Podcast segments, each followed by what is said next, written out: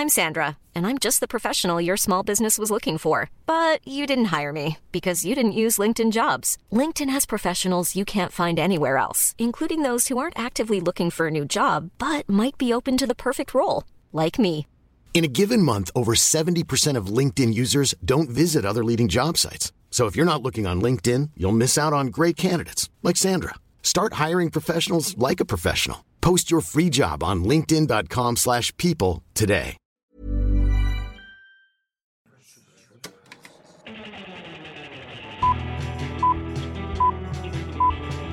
Saca el fanboy que tienes dentro. No tengas miedo de enojarte. Esto es el Club de los Amargados. Gente, vamos directamente a comenzar ya con el club de los enflemados. Sergio y yo estamos bien enfermos. Yo, yo me acabo de despertar casi una hora tarde. No, más de una hora tarde. Perdón, perdón, perdón. Venimos tarde, venimos con prisa. Tenemos un montón de cosas que hablar. Sergio y yo vimos poquitas películas y hay miles y miles y miles de noticias de las cuales tenemos que hablar, tenemos que cumplir. Así que, Sergio, bienvenido al club de los amargados. ¿Qué es lo que he visto? Bienvenidos al Club de los Amargados. sí, es que tenemos un chingo de noticias, neta. No te- Yo creo que es el episodio con más noticias, ¿no? Sí, son casi dos páginas enteras. Y fue como que, ah, caray, no, pues iba a estar pesadito el programa de hoy. Chingo. Así que vamos a empezar al grano con las películas que vimos. Espera, deberíamos de decir No. la, la, la, la presentación primero, luego, luego. Ok, eh, eh, aquí yo les presento... Ah, no, con... Eh, eh, eh, Bienvenidos al club de... Qué gran programa. Bienvenidos al club de los amargados. Qué organizado. Donde semana tras semana Sergio y yo hablamos de películas, de noticias, de trailers, de estrenos, de cualquier cosita relacionada con este bello mundo del cine y lo discutimos de la manera más amargada posible. O sea, hace gritándose con tu amigo, peleándose, discutiéndose, diciendo eres un imbécil. Y hoy que tenemos el tema de la semana, el escuadrón suicida, aparte de todas las noticias que ya mencionamos, pues más o menos eso es lo que van a ver, una demostración en primera persona de cómo es una pelea amargada. Ya veremos por qué.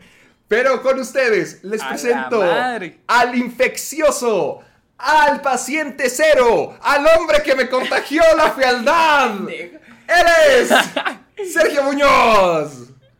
No te conté que la fealdad. No, pues ya, eh, Sergio. Estabas feo. Acuérdense de los últimos dos programas de Bienvenidos. ya me está afectando a mí también. Bueno, y aquí yo les presento al Slytherin que se come el pegamento. te, te juro, por Dios, que yo tenía el entendimiento de que los Slytherin odiaban a los Hufflepuff. No, no, o sea. y luego llegaron tú y Fer Bueno, y se déjate complotaron de que, de que esto es... Sí, déjate, mira, deja primero te presento. Dale. Héctor Portillo. Gracias, gra- gracias. Entonces, gracias, mira, Sí, es, que yo velo bajo esta que lógica. Los Slytherin odiaban Ajá. a los Hufflepuff. Yo pensé que eso es lo que ocurría. No, no, no, no. Es que velo, velo de esta manera. O sea, va- vamos a verlo de un modo más basado en el comportamiento de la escritura de cada casa, ¿no? Ay, a ver, dame tu análisis de Howard. Velo así, ve- velo así. Gryffindor son los, ay, los bonitos, los buenos, los, Los valientes, valientes, los poquito valientes. inteligentes. O sea, ajá, los valientes, inteligentes, son nobles. por- obviamente porque ahí está Harry Potter, porque es el protagonista. Todos sus amigos están ahí. Todos los de su familia estuvieron ahí. O sea, entonces así se vendió Gryffindor. muy los- nepotistas en, en Gryffindor. Ajá, o sea, así se vendió Gryffindor como los valientes, los inteligentes, o sea, los, los Mary Lou, así. Los Así, Mary Sue, Mary. Sue, Mary Sue. Mary Sue, Mary Sue, perdón. Sí. Y luego está Ravenclaw, que son como que los más inteligentes, ¿no? Los, Sí, los total- inteligentes, todo lo pueden, ellos todo lo saben, ¿no? Y luego está Slytherin. Slytherin tienen, son los odiados porque ahí, está- Gracias. ahí salió Voldemort. En lugar de decir los ahí ambiciosos, los. no, pues sí, pero yo también soy Slytherin, pero son los Ah. más odiados porque la historia la ponen los más odiados, porque ahí sale Voldemort, ahí están todos amigos y mortífagos de, Mo- de Voldemort. Sí. También han salido otros magos oscuros y también por la historia de Salazar Slytherin, quien fue el que puso el basilisco en este en la cámara de los secretos. pausa. Por eso El- son los más odiados. Son, son, o sea, literalmente, no, no sé, se dice algo como de que ah, de ahí salen los villanos o de ahí salen los malvados. Ahí dentro del universo de Harry Potter dicen como que, oh, no, puro malandro en Slytherin. O no se habla. Es como cuando estás en la secundaria y dices los del grupo, los de la tarde son los cholos. Ah, Pero es como ah, que. Qué buena es cosa, o sea, es, es como que dices, o sea, es como que queda. Es como que lo que decimos entre los estudiantes, no es un hecho. Mm. Y, y es lo que, o sea, y así es como pasa entre los estudiantes. no hay como una Por eso los maldición ni nada por el eh, estilo. ex- ex- ajá, exacto. Entonces los de Slytherin son los más odiosos. Digo, son los más odiados. Odiados, odiados. Y luego que a los de Hufflepuff. Y si te fijas, es como si J.K. Rowling le pusiera un atributo a todos los. A todas las casas y a los de Hufflepuff los dejara así. Sin como- nada. Sin, sin nada. O sea, tienes a los valientes. Y luego los de Gryffindor son como que valientes, pero tan inteligentes. Los de Ravenclaw son inteligentes. Los de Slytherin son los odiados. O odiosos también, porque te los pintan como que y- son odiosos. y ambiciosos, Y luego y. Hufflepuff son los que. Y, luego todos viven así bien interesante. O sea, de que, por ejemplo, eh, los de Ravenclaw y los de Gryffindor viven en torres, ¿no? En- viven en, en- en- sus casas quedan en unas torres. Y este. Y los de. Los de Slytherin viven en las mazmorras. De Sí. hecho, viven debajo del Uh, agua, está, del lago. está bien creo. padre su sala común. Ajá. Y, lo- y los de Hufflepuff viven en las. abajo en las cocinas, güey. Así. ¿En las cocinas? Entonces, sí, güey. En- abajo de las cocinas, o un lado de las cocinas, algo así. Hace- perdón, hace, yo soy, yo era un fan así purista, bien cabrón, intenso de Harry Potter. Ya ahorita ya. No, ¿qué te en- ocurrió? Era en, era en plan de que era como que mi responsabilidad saber todo de Harry Potter, pero ya ahorita ya se me olvidan muchas Mira, cosas. a- aquí yo me acabo de Y- topar con que dice que los estudiantes de esta casa son conocidos por ser trabajadores, amigables, leales, humildes y sin prejuicio. O sea, la, la casa más vainilla de todas. Eh, Sí, ajá, o sea, como que ya no se les ocurrió qué característica ponerles y quedaron como muy olvidados. Entonces, este, técnicamente, pues son como los, los Hufflepuff son como que mugroseados por los Gryffindor. O sea, final siento que eh. Es que siento yo que los Gryffindor, como son los más valientes, son como que se creen los más vergas porque ahí salió Harry Potter. ¿no? Ah, arrogantes, Y- algo así, a lo mejor. Ajá, son como arrogantes, exactamente. Mm, es- ok. esa es mi perspectiva, son arrogantes. Entonces, ven para abajo, Ravenclaw y, Gryff- y Gryffindor ven para abajo a, a- a Hufflepuff. Y Slytherin, pues nadie lo quiere. Entonces tiene que buscar a alguien con quien hacer amigos y ese es Hufflepuff. Ah, ¿a poco? Y no, eh, eso se dice en los libros en algún momento. Mm, no, no que yo recuerde, pero siento que fue un análisis, o sea, fue algo que yo pensé. Porque dije, Ah, todos odian a, todos odian a Slytherin. Y Hufflepuff son muy groseados por los demás. Entonces, pues, tienen que agarrarse de alguien, ¿no? Pero, tienen que hacerse me- de alguien. Y, y, y creo que al ver a Cedric, por ejemplo, Cedric era un personaje al que todos querían, ahora. Todos, todos querían a Cedric. Entonces siento que, siento que Cedric le da más características a Hufflepuff que... Pues es que en realidad no hay muchas características Mira. que se le da a Hufflepuff. Eh, está Ni- Ninfadora, es parte de. Newt Scamander también es parte de. ah, y pues como que ahí se acaba la lista de los famosos. Co- Como, No, y la profesora Sprout es La la, Sprout. es la como la mera vergas ahí, como Mac- McGonagall es la de la de Gryffindor, Snape Mm. es Slytherin y este este, ah, este ay, ¿cómo se llama? El profesor War- Warwick. No, Warwick Davis es el actor que lo interpreta. Este Tú eres el experto, tú profesor, dime. Este Flitwick, el ya. profesor Flitwick. ¿Cómo se te olvidó ese Warwick nombre? ¿Que, Davis que no es el- uno de los más Wa- famosos dentro de Howard? Sí, pero es que lo confundí con el actor que es Warwick Ah, Davis, ya, ya, ya. Flitwick, Warwick, o sea, Pero bueno, este, esa es, esa es la razón Es- por la cual este. Tiene un poquito de sentido porque yo, yo sé que Ravenclaw... No, perdóname, que Gryffindor y Slytherin tienen una rivalidad. Entonces como que siento que lo... ¿Cómo, cómo son los Ravenclaw? Siento que nunca se involucran en nada. Como que están muy... O sea, es que los, los. Ravenclaw. es que no recuerdo cien- ciencia cierta como que cómo lo plantea el libro. Pero sí estoy, tengo muy presente de que son los más inteligentes. O sea, son los más inteligentes. Y sí, o sea, es que lo de Gryffindor y lo de Gryffindor y Slytherin Es una rivalidad. se basa más que en... Sí, pero esa rivalidad se basa más que nada por Harry, y Draco. Mm, mm, mm. O sea, no que, no, que, no que ahí surja la rivalidad, pero tú sientes esa rivalidad por ellos dos. Son como que los continuadores de la, la clásica pelea Slytherin-Gryffindor. O sea, no, no, no, no. O sea, es que yo siento. Es que tú como lector sientes esa rivalidad entre Gryffindor y Slytherin solo por la rivalidad entre Draco y Harry. Nada más, o sea, no siento que haya... mm, o, o- o también o por el hecho de que Voldemort es el malo y él es de Slytherin. Mm, ya.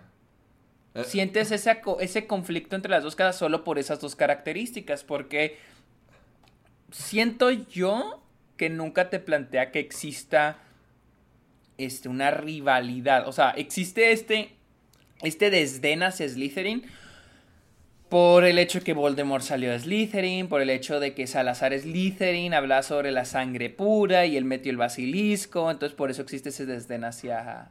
Sé como que me caen mal los de Slytherin. Mm, ya entiendo. O sea que si tú caes en Slytherin como yo, ya eh, eh, naciste para ser odiado. Mira nomás, venimos así al mundo para que nos maten. Sí. Pero bueno. Los que no, los que no iban a divulgar. Los que Ya, tenían ya, mucho a apuro. divagar. Ajá. Digo, a, a divagar, a divulgar.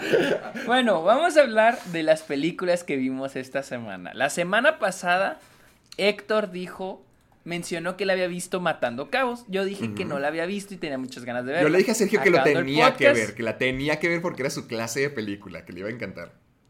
Exacto. Y el- acabando el podcast, Héctor me dijo, ahorita en la noche la vemos. Yo, ah, bueno. Y la vimos y ya hasta le hice un episodio para esta, ok, ¡Ah! la cual está, la va a estar disponible esta semana, porque la verdad sí me gustó mucho. Sí ¿Verdad que está buenísimo? Ah, ah, oye, ¿ya viste el tráiler para más para Matando Cabos 2?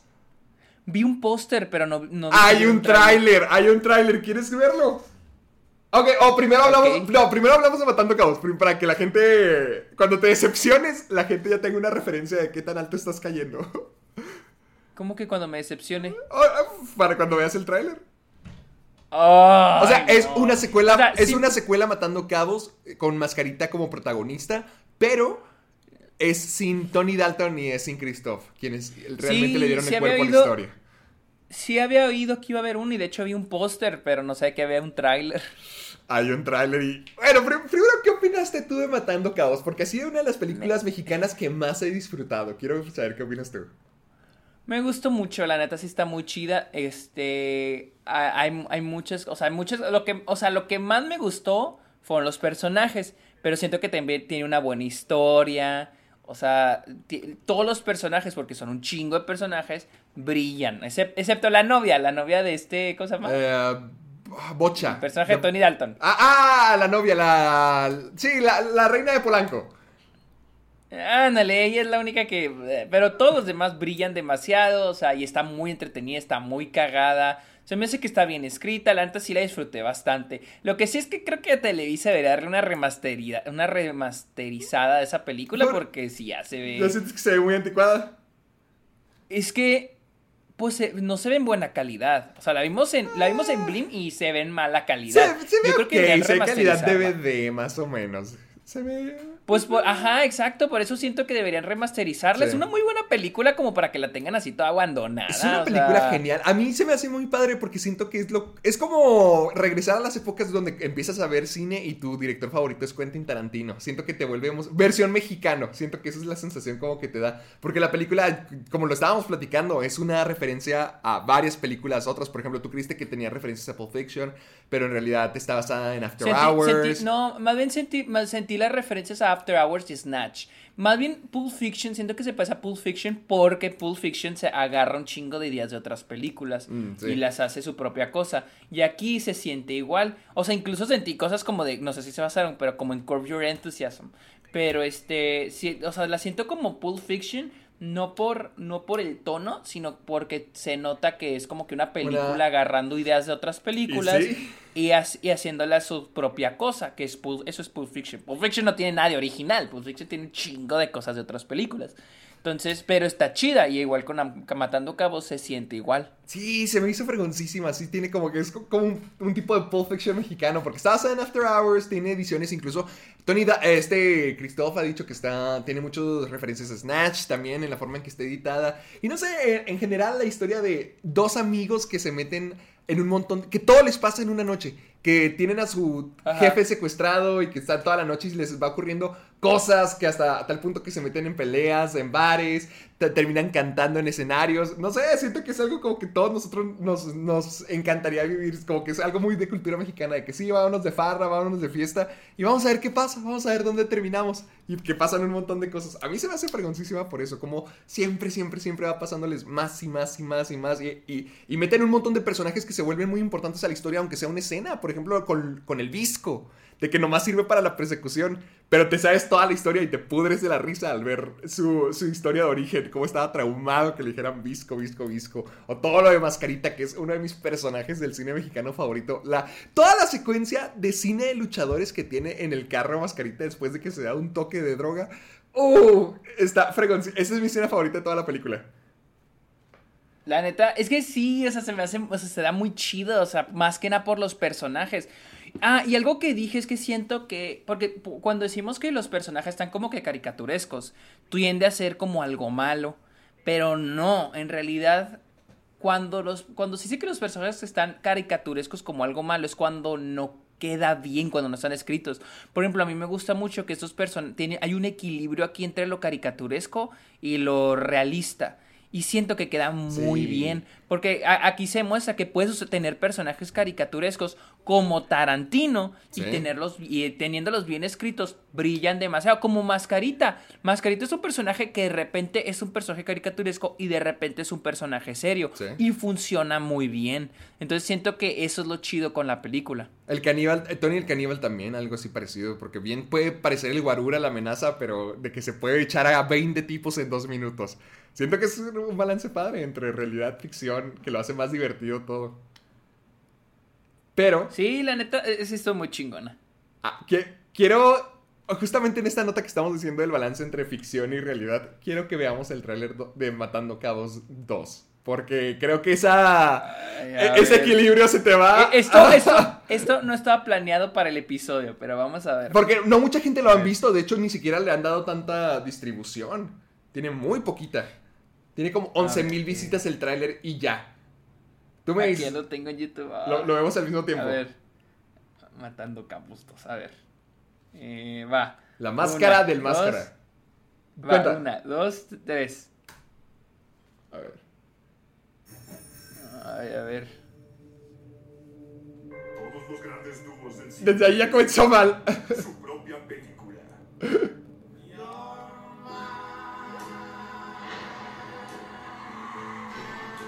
¿Qué opinas? ¿Qué opinas? Esa es una. Tomás. Mascarita. Sabe del pasado. El pasado es un productazo, Rubén. ¿Por qué crees que ya no hay películas originales, puras de personajes reciclados? Detesto que hagan ese chiste. No ya me tiene bien cansado que hagan ese chiste como que, hey, miren, somos una secuela. Ya, ya me tiene harto. Sí, eso empezó con 21 Jump Street. Sí, y ya todo el mundo lo hizo. De que, ¿qué? Solo tontos hacen secuelas. Ay, y porque parece comedia romántica. Es que la forma en que está narrado el tráiler, siento que es como que tratan de hacer un tributo al cine de luchadores, creo. Pero porque ve, todavía falta, todavía falta, todavía falta. Nuevos villanos. Ve eso. Ve, si viste que era un organillero con un Sí, con un arma, sí. No. Una metralleta. no sé cómo se llama eso, su teclado, su, su lo que sea, lanzaba balas. Su ¿Y por qué está tan violenta?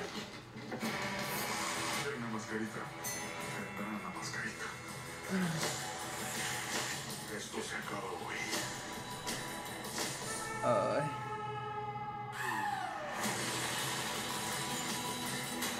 ¿Qué opinas? Es que nunca pongo atención. No A ver. aburro.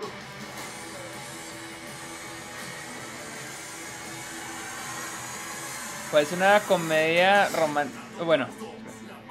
Matando capos dos. La máscara del máscara.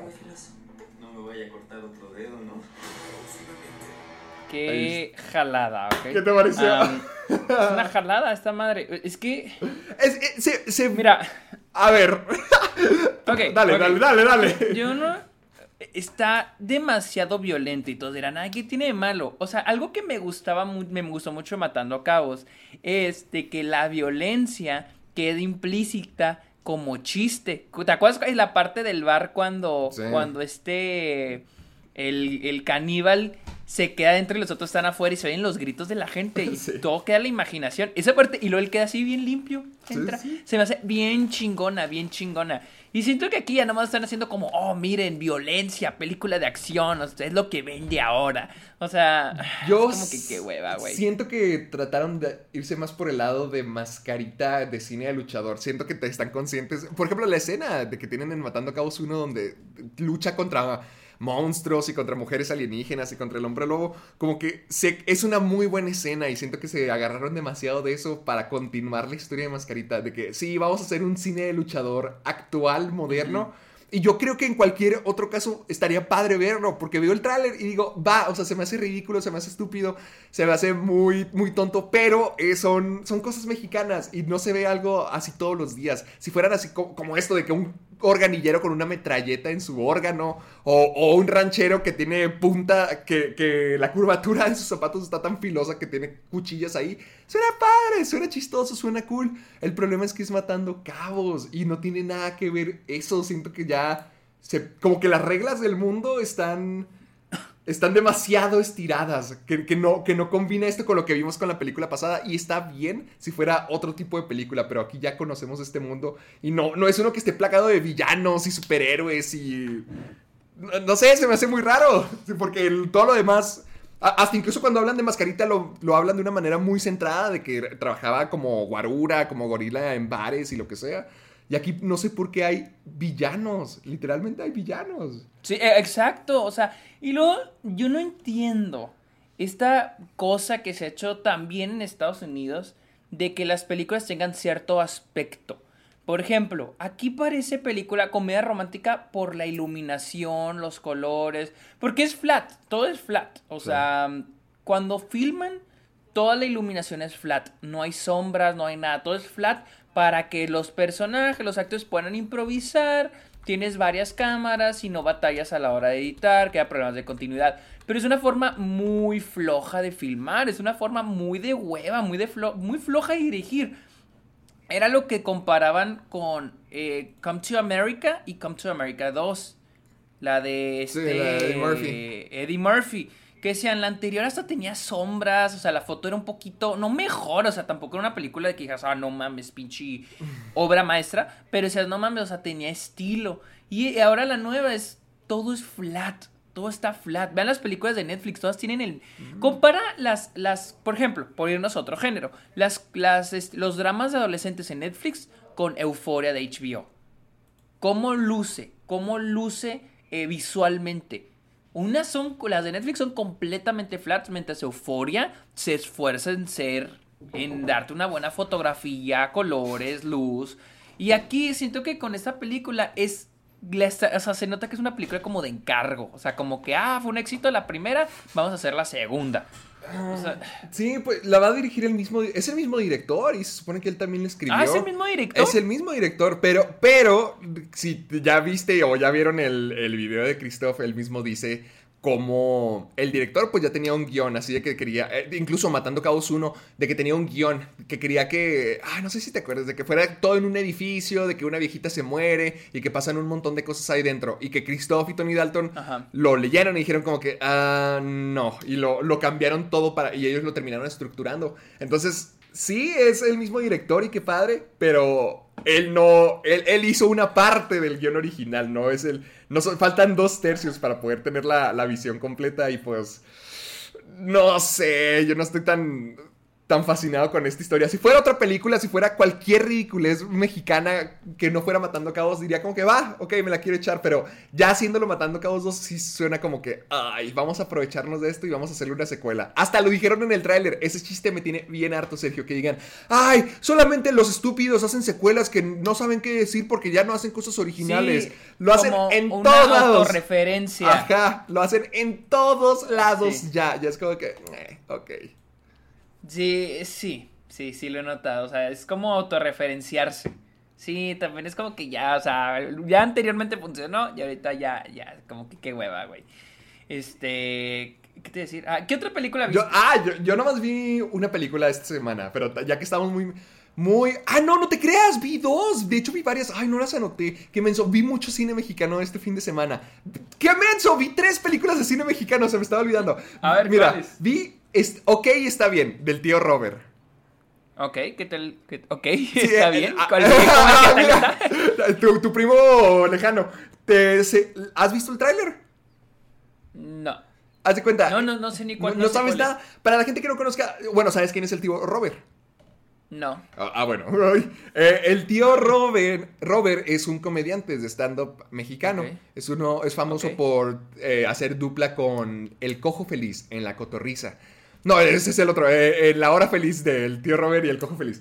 Y Ok. él le gusta mucho el cine. Hizo esta película que es acerca de un, de un escritor, de alguien que estudió cine, escri- eh, estudió escritura de guion, pero no hace nada con su vida. O sea, todo el día se la pasa tirado, viendo películas, pero criti- da clases de, de cine para ancianos y critica y critica y critica y critica. Y es un perdedor, o sea, es un perdedor. No ha hecho ningún guion, nomás se la vive criticando y sin hacer nada, no hace absolutamente nada y siempre lo está juzgando el mundo. Y él se, él se escuda, es muy cínico, es muy... Es, una, es un ser horrible, es el típico cinéfilo mamador con el que nunca te quisieras topar.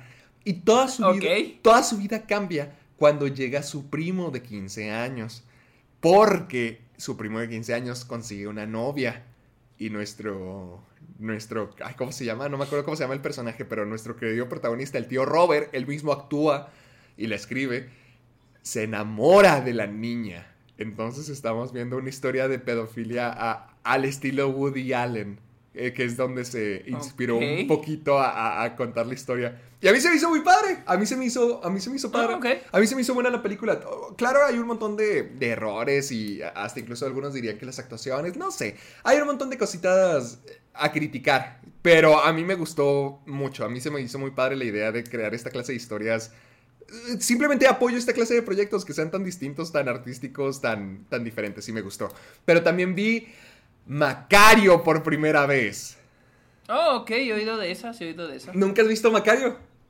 No, nunca la he visto. Güey, quisiera que hubiera Blim acá en Estados Unidos para poder ver Eh, todas. todas las vi en Blim. Todas las vi en Blim. Men- bueno, menos la otra que también vi temporada de patos. Que está, está padre, me, me gustó temporada de patos. Pero Macario.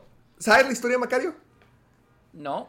Macario cuenta, se las voy a resumir así poquito, no se las voy a contar, pero Macario cuenta la historia de un hombre que tiene cinco hijos y una mujer. Él es muy pobre, es simplemente un leñador que corta leña, la vende en el pueblo y la tiene que estar cargando de un lado para otro. Entonces toda su vida se ha visto en problemas debido al dinero. Nunca ha podido comer solo, apenas se tiene para comer con sus hijos, no le sirve de nada, está en la miseria total. Y él en la desesperación dice, ya, ya no voy a comer a menos que yo pueda tener la oportunidad de comerme un pavo entero yo solo. Yo me quiero comer un guajolote yo solo y si no puedo hacerlo, no voy a darle de comer a nadie. Entonces, cuando la vida le da su guajolote, cuando ya tiene la oportunidad de hacerlo, se va él solo a comérselo al bosque. Y en el bosque se topa con tres figuras distintas. El diablo, Dios y la muerte. Y los tres le piden que le convide. ¿Qué es lo que hace Macario? ¿Qué es lo que hacen ellos con Macario cuando les da su respuesta? Pues es algo que ustedes tienen que descubrir cuando vean la película. O, sea, se topa con. con... El diablo, Pues Dios y la muerte. Es, es drama, es drama. Es un drama, es un drama. No es como The Seven Seal de Bergman. Que, que tiene una conversación con la muerte. Sí, o sea, tiene conversaciones con todos ellos. Tiene un encuentro con ellos como si fueran personas. Órale, interesante. O sea, sí he oído, es una película de las que más he oído, pero pues no la he visto. Tristemente no la he visto. Es de 1960 y es una de las películas mexicanas más reconocidas. Es una de las que dicen que es de las mejores películas mexicanas que se hayan hecho. Y sí, está muy perra, sí está muy, muy, muy buena. Me gustó bastante. Siento que tú la disfrutarías muchísimo. Toda la gente que... Porque eh, el fin de semana me, me quise dar así un ciclo, un ciclo de cine mexicano. Quiero ver más y más y más. Y hasta incluso ya ver las clásicas, las películas a blanco y negro que siempre les, he oído. Quién sabe, a lo mejor ya estoy muy muy asustado porque era lo que mi abuelo siempre veía todo el día y era como que, ay, no, no, no, gracias.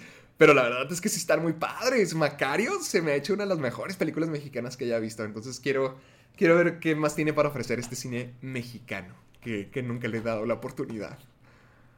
Pues bueno, yo ayer al fin vi mi película más esperada del año y del año pasado. Por fin vi ¡Ah! The Green Knight. mugroso! Eres de los pocos suertudos. Estuvo, estuvo buenísima. Sí, sí va a ser una de las mejores del año. Buenísima. Sí es de mis favoritas del año, pero entiendo por qué hay mucha gente que no le encantó. O sea, es una película lenta. O sea, sí es muy lenta. Y no, no esperen así una ¿Qué? batalla. ¿No hay pelea de Lord espadas? No hay pelea de espadas. No Tres estrellas.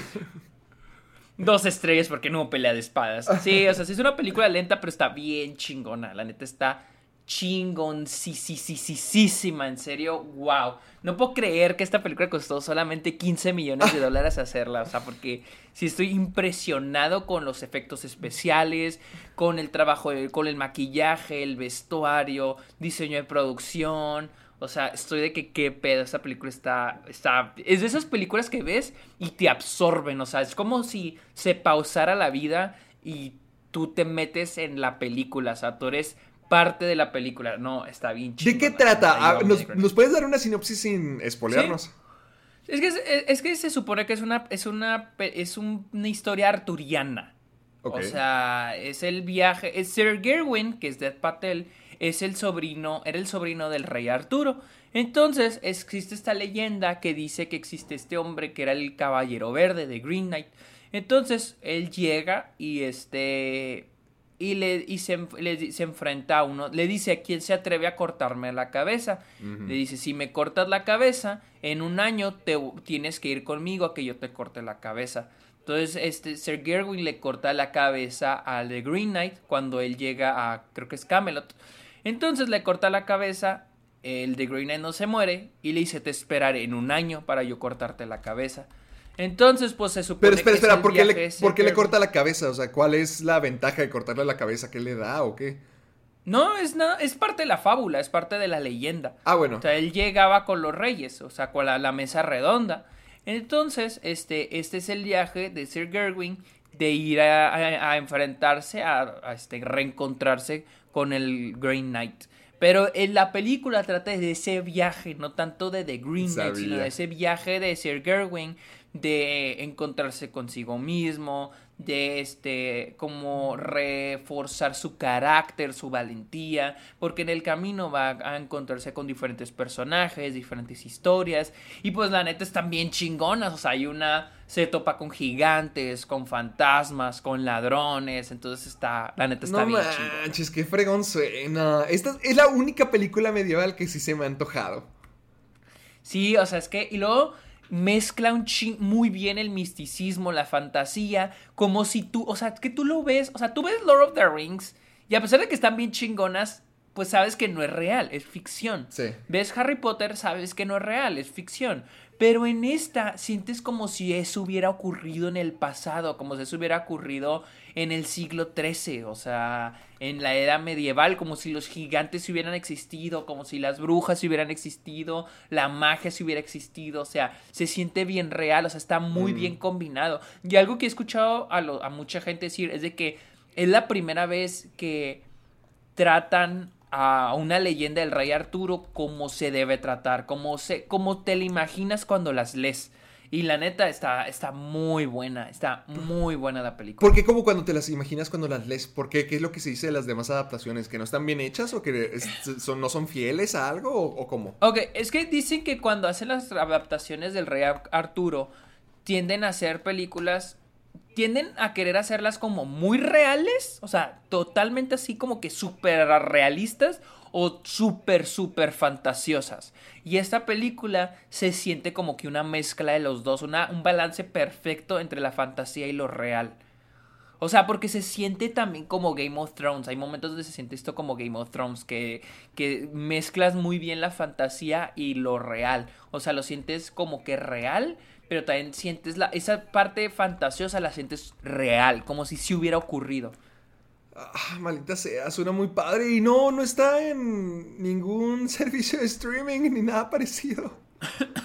No, no es de ningún servicio de streaming. O sea, en- eh, la neta siento que en México no va a llegar al cine. Siento que va a llegar a plataformas de streaming hasta finales del año o hasta el 2022. Oh, que y más con lo de la pandemia. Sí, pues eso estaba pensando que si, si pero- antes llegaban como seis meses después las películas así chiquitos, me acuerdo cuando se estrenó en diciembre Lady Bird y al mismo tiempo Ajá. Historia de Fantasmas, fue como que no, pues ya pa' qué, compa, ya, ya pasó la época, ya la vi. No, y luego este. La quiero volver a ver. O sea, la neta la quiero volver. Quiero aprovechar que sigue en cines porque sí es una experiencia para verse en cines. O sea, el, sonido, la música, lo, todo lo visual. No, está bien chingón. Está bien chingón. Y la neta quiero aprovechar que todo está en cines porque ya tarde o temprano la van a quitar porque lleva dos semanas en cines. Entonces yo quiero volverla a ver. ¡Ah, no! Bueno, disfrútala, vela. Gracias, gracias, gracias. Pero bueno, vamos ya con las noticias, ¿no? Sí, ya, vamos. Recuerden escucharnos en Spotify, Apple Podcast y usar el hashtag Soy Amargado para todas, todos sus memes, todas sus preguntas, comentarios, lo que quieran en redes sociales. Recuerden usar, recuerden usar el hashtag Soy Amargado. Así que vamos a iniciar con una noticia que teníamos para la semana pasada, pero jeje, se nos olvidó, o sea, nos la salteamos. Sí. Así que ya hay una imagen oficial, hablando de lo medieval, ya hay una imagen oficial de la serie de Lord of the Rings, del Señor de los Anillos, que va a estrenar Amazon y ya se confirmó que se estrenará el en septiembre del 2022. Ah, el próximo año entonces. El próximo año, te falta Ok. más de un año para tener esta serie Lord of the Rings. Y La neta, sigue sí me siendo emociona, sí la película sigue siendo la serie más grande de todos los tiempos, la que tiene la producción más gigantesca que se haya visto en cualquier serie del mundo. Sí, y luego me gusta mucho que va a tener. Lo que me gusta mucho es que. Bueno, aquí el reparto que tienen registrado. eh, pues no son personas conocidas. Sí, Y, nadie. es lo- y es- y eso, y eso es lo que me gusta. Al- dicen aquí que va a haber una combinaciones de este. Este. Nuevos actores y actrices y también va a haber actores ya conocidos. Pero aquí el reparto pues son puras, el reparto que indica el, el artículo de IndieWire son puros actores que no conozco, la verdad, no conozco ninguno. ¿Tú, tú que conoces El Señor de los Anillos, ¿qué personaje se presta para que vuelva a aparecer en, en esta clase de, serie? Oh, no, no va a haber ninguno porque esto Ah. se centra, este, creo que dos mil años, este... No hay- no hay nadie que haya de vivido los eso. eventos del Hobbit. Sé que. ah, eh, no, sé cómo- sé que no, no se llama Melisandre, sé que esa es la de Game of Thrones, pero sé que hay una diosa, algo así. Perdóneme, gente, no he visto El Señor de los Anillos, pero. No sé si es alguien, una elfo o algo, algo así. Sí, sí, sí, sí, sí, este, pues sí, la que es esta Kate Blanchett. Ay, ¿cómo se llama? Ay, qué vergüenza. Puta madre. Está... Ga- Gala, Gala, Galadriel, Galadriel, Galadriel. Gal- Galadriel, Galadriel. sí, sí, sí, sí, sí, eso, ella, ella. Eh, es que no estoy tan metido con los libros, entonces no sé qué personajes han estado en ese tiempo. Mm. O sea, sé que es dos mil años antes de los eventos del Hobbit. Creo. Mira, ah, aquí dice. eh, mientras que Lord of the Rings. eh, la nueva. aquí está. Dice: la nue- el nuevo drama épico va a traer a la pantalla los. Eh, por, la, por primera vez a la pantalla de las televisiones. La fábula de la segunda era de la Tierra Media de J.R. Tolkien. Inicio, ah, eh, que son los inicios de un tiempo relativamente de paz, miles de años, miles de años antes de los eventos del Hobbit y el Señor de los Anillos. Eh, la serie sigue a un este, reparto de personajes, algunos, fami- bo- eh, fa- algunos familiares y algunos nuevos, y se conforman de, este, se- y, y se tienen que enfrentar a la- al emergente mal de la Tierra Media. O sea que tal vez haya personajes familia, o sea que ya han aparecido en los libros. Pero también va a haber personajes nuevos. Lo cual se me hace chingón. Sí, se me hace bien, se me hace muy padre. Así, así se nota que sí, como que quieren darle oportunidad a una historia nueva, que eso es la, lo que quieren, ¿no? A lo mejor sí es sacarle dinero, lo que sea, pero realmente con la producción, con el formato que están manejando y también con la intención de tener un cast totalmente nuevo, sí se nota que quieren hacer esta historia por, por pasión, por el amor a la Tierra Media. Sí, o sea, y le- lo que le han invertido, pues yo creo que sí, este... Sí, va a estar perro. que va a estar chingón. Y luego tenemos una noticia que la verdad Muy- me hizo muy sí, feliz. Sí, a mí también, demasiado. No mames, demasiado feliz. Es que Gracias. Brendan Fraser va a estar en Killers of the Flower Moon, la nueva película de Martin Scorsese. ¿Viste la entrevista donde, viste la entrevista que le, que le hicieron? Déjate la mando.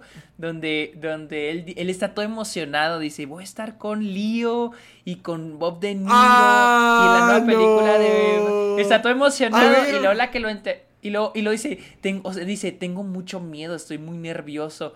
Y luego la, la que lo entrevista le dijo, no, no te pongas nervioso. Le dijo, todo el internet, todo el internet te está apoyando, o sea, todo el internet ¡Ah! ¡Qué está... Y es cierto, y, y es luego, y luego, cierto. y luego la, re- la reacción que tiene es como que, ¡ah! Quiero llorar. A ver, mándamelo, mándamelo, déjame- quiero verlo. Dije, déjame lo busco. No de, hecho, de hecho, creo que lo hice. Sí, güey. Ay, o sea, lo si alguien se merece así una segunda oportunidad, es este pobre hombre. Mira, te lo voy a mandar por WhatsApp. Aquí lo tengo. Oye, pero ¿qué, qué onda de estar en lo más abajo y de que todos decíamos, ah, no, pobre Brendan Fraser, no, pobre Brendan Fraser, ¿qué le pasó? Su carrera, afectado. Ve, ahorita va a estar con el top de lo top, va a estar con Martin Scorsese. Sí. Ya, ya te lo mandé, ya te lo mandé, ya te lo mandé. A ver, a Quiero ver. verlo otra vez yo. Déjame verlo, déjame verlo. Vamos a Eh, verlo. ponlo para que, lo, para que El escuchen zoom. el micrófono. Ah, Ay, espera, no, ni, ni tengo bocinas, déjame lo pongo. Ni tengo pila. Espérame, espérame. Ah, A ver, a ver, esperemos a Héctor. espérenme, espérenme. Es que, ay, ay, perdón, ay, perdón. A ver, déjalo. Conecto las bocinas rápido. No se desesperen, no se desesperen.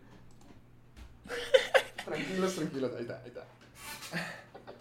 Ahí va, ahí va. ¿Ah? Ahí va, ahí va, ahí va. Ahí va, ahí va, ahí va, va, va. Espera. Púchale play. espera. Ahí está. A ver, ahí está. Ay, no Bob sé De si- Niro. Ahí está. Oklahoma. That's better. I love it. I love it. I'm, I'm going to work with Scorsese and Leo and Bob De Niro. Ah, Yes, I saw. Congratulations. That's so Thank you. I think I might be sick. I'm real anxious. Oh I no. mean, it's going to be fun, right? qué hermoso. You got this. You got this. Got it. Just, just know that the internet is so behind you. We're so supportive. There are so many people out there who love you, and Aw. we're rooting for you. And we can't wait to see what you do next. Su reacción. Ah. Shucks, man. Ah, es un vaquero puro. Es un vaquero muy puro. Brendan, Bre- Bre- Brendan Fraser es lo que hace que Film Twitter se una. ay, qué hermoso. Sí se me hizo bien bonito. Se ve que está bien emocionado de que, ay, voy a estar con Leonardo DiCaprio, voy a estar con Bob De Niro, con Martin Scorsese. Es como que, sí, la gran oportunidad. Y, y también se Sí, supone lo que está se haciendo lo con, merece, güey. con Darren Aronofsky de The Whale, ¿te acuerdas? Eh, ah, sí, sí, sí. O sea, es el, es el renacimiento de Brendan Fraser. Ah, qué padre, se lo merece. Yo sí estoy muy, muy feliz por él. Y también va a ser una nueva película también que se llama Brothers de este Max Barbaco. No sé quién es este director. tampoco. ver.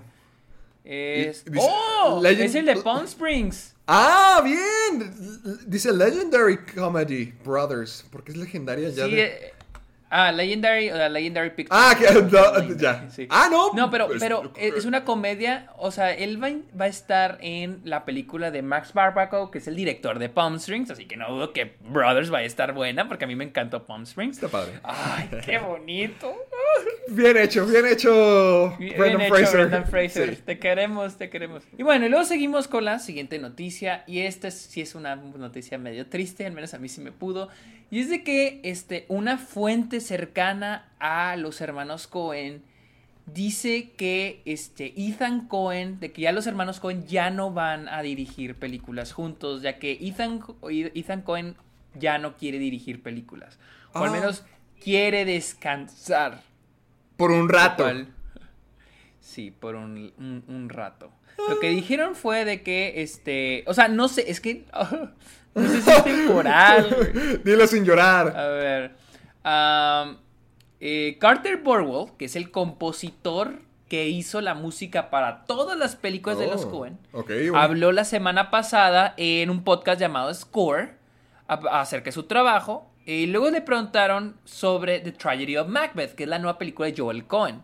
Y la primera película que escribe y dirige este, Sin su hermano. Sin su hermano. Y Burwell dijo, Ethan eh, ya no quiere hacer más películas. Eso dijo. Ethan Cohen ya no quiere hacer más películas. Ah, dijo, eh, Cohen, el hermano eh, Ethan Cohen, dice, aquí dice el artículo que en el 2019 Ethan Cohen había dicho que estaba, que planeaba darle un descanso a las películas. Y Barwell eh, agregó en el, en el podcast, dice, Ethan parece verse más feliz haciendo lo que está haciendo ahora. No estoy seguro si Joel... eh, no estoy seguro I'm que es lo que sure Joel hará después de Macbeth. Después de Macbeth, después de Macbeth. Este... Ah, yo, yo sé, yo sé que suena triste, pero al menos es en buenos términos, ¿sabes? Porque mucha gente te deja Ah, sí, de que trabajar. salgan peleados. Ajá, mucha gente sale peleado de que y estos son hermanos, sería peor si, si se fueran peleados. Es, o sea, es, es algo de la vida. Yo, yo entiendo que diga, ¿sabes qué? Pues ya, ya no me interesa, ya no me. Debe ser, difí- sea, debe, sí. debe ser difícil ser famoso así. o sea, yo sé que los dos tienen su mérito, pero debe ser muy difícil ser famoso en dúo, porque siento que estás encadenado como si fueras un paquete a- a- al estilo Phil Lord y Chris Miller, que es como, como te- mucha gente te, te llega a reconocer y como se vuelve la marca. Pero aún así, que siento que es normal que alguna persona diga, ¿sabes que Esto ya, ya ahorita quiero un descanso, claro. ya no quiero. Pero, pero para, o sea, es que no sé, a mí sí me hace bien triste porque digo, wow, o sea, ni siquiera nos avisaron. Es como, es como Quentin Tarantino. Sabes que va a venir su última película. La que ya lleva cinco años su patrocinando su última película que ni existe. Ya, ya sé, eso. o, sea, o sea, él ya dijo, esta va a ser mi última película. Pero eh, se me hace triste como que pensar el, el que ya no va a haber, o sea, ya que la última película fue la de Busters, creo, la balada de Busters, que es increíble. Pero digo, la vi sin pensar que esa sería la última película de los Cohen juntos. O sea, es lo que... Por ahora, por ahora, porque triste. dice que, pues quién sabe, es, es que eso es lo que queda abierto, que pueda regresar. A lo mejor es, es un retiro temporal, a lo mejor a los 80 años dice, ¿sabes qué? Tengo que volver al juego. Eh, Es lo, es lo padre que la puerta se quedó abierta, que no salieron peleados y que en cualquier momento puedes decir, está bien, ya, voy a hacer una última película o vamos a hacer otra película más. Pues sí, pero bueno, todo sigue siendo algo triste para mí porque la neta yo a los Cohen y pensar que no van a trabajar. Que suena... ¿Qué, qué Sí, a, a lo mejor porque yo no soy fanático de los Cohen, por eso no me puede, pero... Ah, Sí. sí, yo, es que yo sí soy, yo sí soy muy fan de sus películas, o sea, yo amo sus películas, y en serio, para mí, a mí sí es como que sí me puede el pensar que ya no va a haber una película de ellos dos juntos. Hay que ver, yo no dudo que, que Lady, eh, la, eh, la de Macbeth, que se va a estrenar en el Festival de Cine en Nueva York este año, va a estar bien chingona, Day 24. No dudo que esté bien vergas, con Denzel Washington, Frances McDormand, o sea, güey, esa madre grita que va a estar buenísima. Pero, o sea, no sé, pensar que ya no van a estar los dos Ah. juntos, como que es más como nostálgico. Mira, yo de todas las películas de los Cohen que he visto, Salve César, que se me hace ok, se me hace padre, es un tributo a la industria. No he visto Fargo y es una de las que más tengo ganas de ver, así es una de las que tengo que, que quitar de mi lista. Inside Llewyn Davis no me gustó cuando la vi, a lo mejor ahorita Ah, sería una amé. historia, a lo mejor ahorita sería una historia yo diferente, porque fue en una, fue en una Inside Llewyn Davis la vi cuando estaba en el club de cine del Teatro de la Ciudad de Delicias. Creo que te llegué a contar de eso.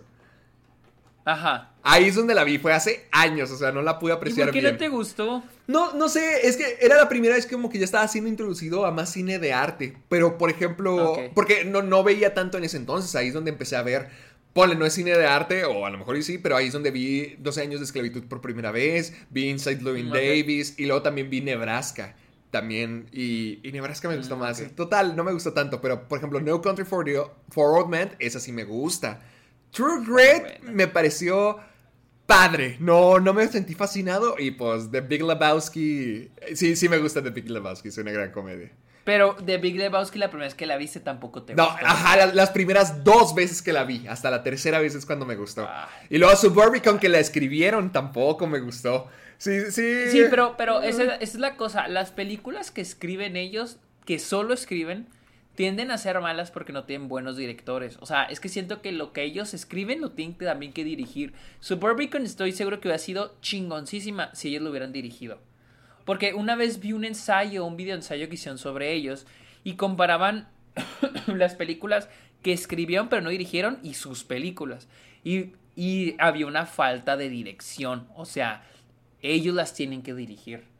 Entonces, y yo, la neta, ninguna de sus películas me parece mal. Hace por, poquito vi Blood Simple, Fargo me encanta, The Big Lebowski me encanta, este, True Grit me gusta, este, ah, Serious Man, la amo, este, de, de la, este, la de Inside, este, Louis Davis, se me hace chingona, Buster Scruggs se me hace bien chingona, Ah, la de Hail Caesar me gustó, o sea, me gustó. Y también vi hace poquito la de Burn After Reading y también me gustó. O sea, todas me, to- ninguna, ninguna digo, ay, eh, no me gusta. O sea, todas se me hacen muy chidas. Y pero bueno, así es la pinche vida. Lo- Eh, Los pero- que, eh, sépase gente, que antes de comenzar a grabar el programa dijimos, no, sí, hay que irnos bien rápido con cada, con cada una de las noticias. Tenemos un frego, ya vamos a la hora. Va- Vamos, da- démosle rápido. Y luego tenemos esta nueva noticia de que Dave Batista, como saben, Dave Batista va a salir en, en la secuela de Knives Out. Sí. Y él dice que esta va a ser mejor que la primera. Aquí dijo, en realidad sí creo que va a ser una buena película. Si no, no solo la, o sea, sino mejor que la primera. Dice, siempre tengo miedo de decir eso porque no quiero que nadie se ofenda diciendo que vamos a ser mejores. Pero realmente creo que esto, hablando de la nueva película, realmente pienso que esto, creo que estos personajes eh, son más coloridos. Creo que la gente, a la gente en serio le va a gustar. Ok, le va a ser- Te- Hay que recordar que en el reparto, aparte de Dave Batista, también sale Janelle Monet, Kate Hudson, Catherine Hahn, Leslie Odom Jr., Edward Norton y claro que sí, Daniel Craig, que es el mero mero en Knives Out 2. Siendo totalmente franco, yo sí le creo a Batista un poquito. Yo, Sí, yo también, Yo no lo dudo. estoy muy contento con Knives Out 1. Fue una de mis películas favoritas de ese año. Creo que fue la segunda favorita para mí, segunda o tercera. Y es, es que se me hace buenísima. Solamente que esta secuela, a pesar de que tiene todo, lo- tiene todo para hacer lo que nosotros odiaríamos de, ah, es una secuela más de Netflix, es Netflix tratando de crear una propiedad para sí mismo, pero tiene a, ay, como, como a Ryan Johnson de director y escritor otra vez, tiene toda esta gente apasionada y además tiene un cast increíblemente fuerte. A mí se me Yo- hace que yo una nomás- oportunidad. Yo nomás por Ryan Johnson creo que sí hace una buena película. Y, y Batista se nota que es un actor serio, eh, es un actor que se ha Ajá. estado esforzando durante mucho tiempo para construir su carrera y alguien que no está diciendo ahí estupideces cualquier día en las entrevistas. Hasta me acuerdo cuando dijeron de que, ay, ¿no te gustaría hacer una película con La Roca y John Cena? No, no, no, gracias, yo soy un actor serio. Es como que, ah, no, a a este tipo sí le creo. Yo siento que sí, que sí hay una gigantesca oportunidad para que sea una secuela todavía más padre que la primera. Y eso nomás me pone más y más feliz. Sí, la neta siento que sí va a estar muy chida aquí, este... Yo la neta sí la quiero ver. Sí. O sea, porque siento que casi no hay películas de este tipo. Las películas de Murder Mystery casi ya no hay y siento que están chidas. Son muy divertidas. Son películas que, son- ajá, son muy divertidas. Son películas que, que a la mayoría de la gente le, le- le gusta. A la mayoría de la gente les atrae. Y siento que esta película sí va a estar chingona y más sabiendo que la primera estuvo verguísima. Fregón, Así que fregón. yo no tengo miedo a que esté buena. Ahora, hablemos de otra noticia. Es de que Kit Harrington, este, Jon Snow en, en Game of Thrones, habló de, de cómo el final, o más bien todo después de Game of Thrones, luego de que acabó Game of Thrones, le provocó, pues le tuvo problemas mentales, ¿no? No manches, ¿qué, le, qué pasó? Después Pero por la serie, Thrones. por el odio, ¿qué ocurrió? A ver, dice aquí, pasé por algunas dificultades de salud mental después de Game of Thrones, durante el final de, de, de- de De la Game serie, Thrones, sí. este, para ser honesto. Creo que se vio directamente a la naturaleza del programa y a lo que había estado haciendo durante años. Siento yo que es más, o sea, esto no lo dijo. Ah, Siento yo ah, que es más, ese so- este soy yo. Su- muy realista. Sí. Siento yo que es más como que. Pues es que imagínate cuántos años estuvo en Game of Thrones. ¿Ocho años? ¿Un poquito más de ocho años? Sí, exactamente. O sea. Y, y todo se concentró en hacer Game of Thrones y de repente ya se acabó. Es como con Harry Potter. O sea, es como los actores de Harry Potter, 10 años haciendo Harry Potter y luego de repente ya se acabó. O sea, es como que ahora tienes que hacer otra cosa. Es como cuando. No sé, es como cuando yo me vine a vivir El Paso, o sea, era la primera vez que pues yo dejaba delicias de mi familia, o sea, siento que es como que terminas una etapa de tu vida y pues hay personas que Mm, les cuesta aceptar eso. O sea, sientes que es una cuestión más de dejar ir, de ya que se acabó todo, como ya, ya fue como que, ok, voy a dejar este estilo de vida, porque dice, al menos aquí lo que estoy leyendo en la entrevista dice que sí es un lugar muy intenso para estar todo el tiempo, y pues eh, algo como Game of Thrones, no sé si con la mentalidad, no sé cuál será el proceso detrás de los actores para meterse en este mundo, pero pues durar ocho años ahí, no sé qué tan... Tan fácil sea decir adiós. ¿Sientes que es eso la, la habilidad para poder decir adiós con lo que, lo que está batallando Kit Harrington? Sí, o sea, es que te digo, siento que después de años sí se vuelve, o sea, que se acabe algo que se ha estado haciendo por años, casi una década.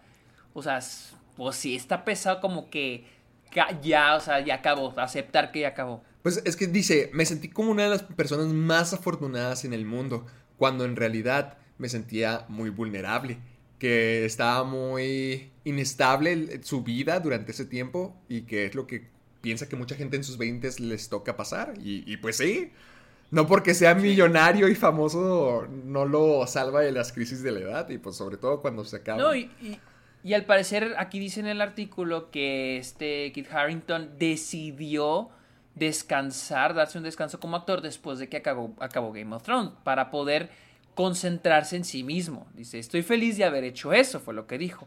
Y justo cuando quería volver a trabajar, pues fue cuando azotó la pandemia. O sea, nada más grabó un episodio de Modern Love, que es para Amazon. Este, y agregó en la entrevista, dijo, no tienes que vivir en ese, lu- en ese lugar tan intenso todo el tiempo. O sea, me imagino que en lo de estar actuando.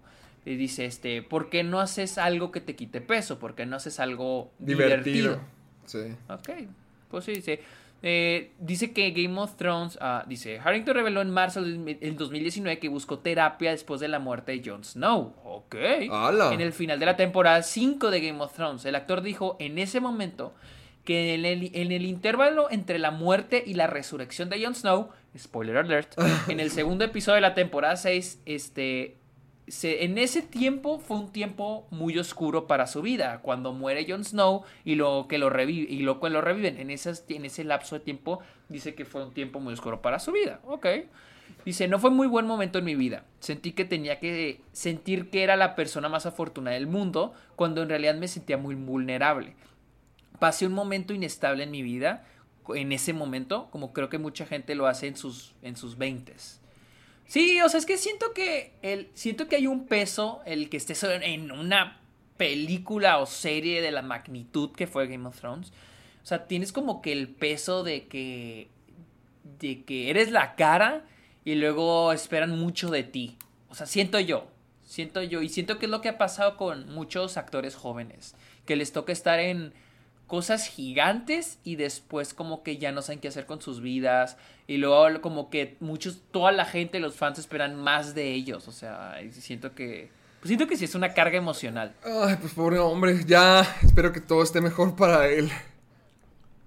sí la verdad sí pobre pobre cabrón pobre cabrón. Pobre hombre. pero bueno hablando de Game of Thrones vamos a hablar de Jason Momoa quien dijo que él va a aparecer en Dune. Dijo que él le gustaría ver el corte de Dune de 4 a 6 horas Dice, yo no quiero que lo corten Dice que hay un corte de entre 4 y 6 horas. Yo sí me lo he hecho, yo sí me lo echaba, así como el Snyder Cut, yo me lo podría... eh, bueno, a lo mejor ese sí me lo he hecho en Pero, capítulos. pero hay que entender que, que si él sabe que es un corte. Porque, por ejemplo, porque hay veces, cuando se graba una película, hacen un rough cut, que es así, la película en orden, y a veces dura hasta 5 o 6 horas. Después ya es cuando empiezas a editarla, no por quitar cosas, sino para ya darle la forma de la película final. Sí. Entonces no sé si está hablando de un rough cut o está hablando de una versión de, de 4 a 6 horas. O sea... Todo, todo, nos lo echamos todo.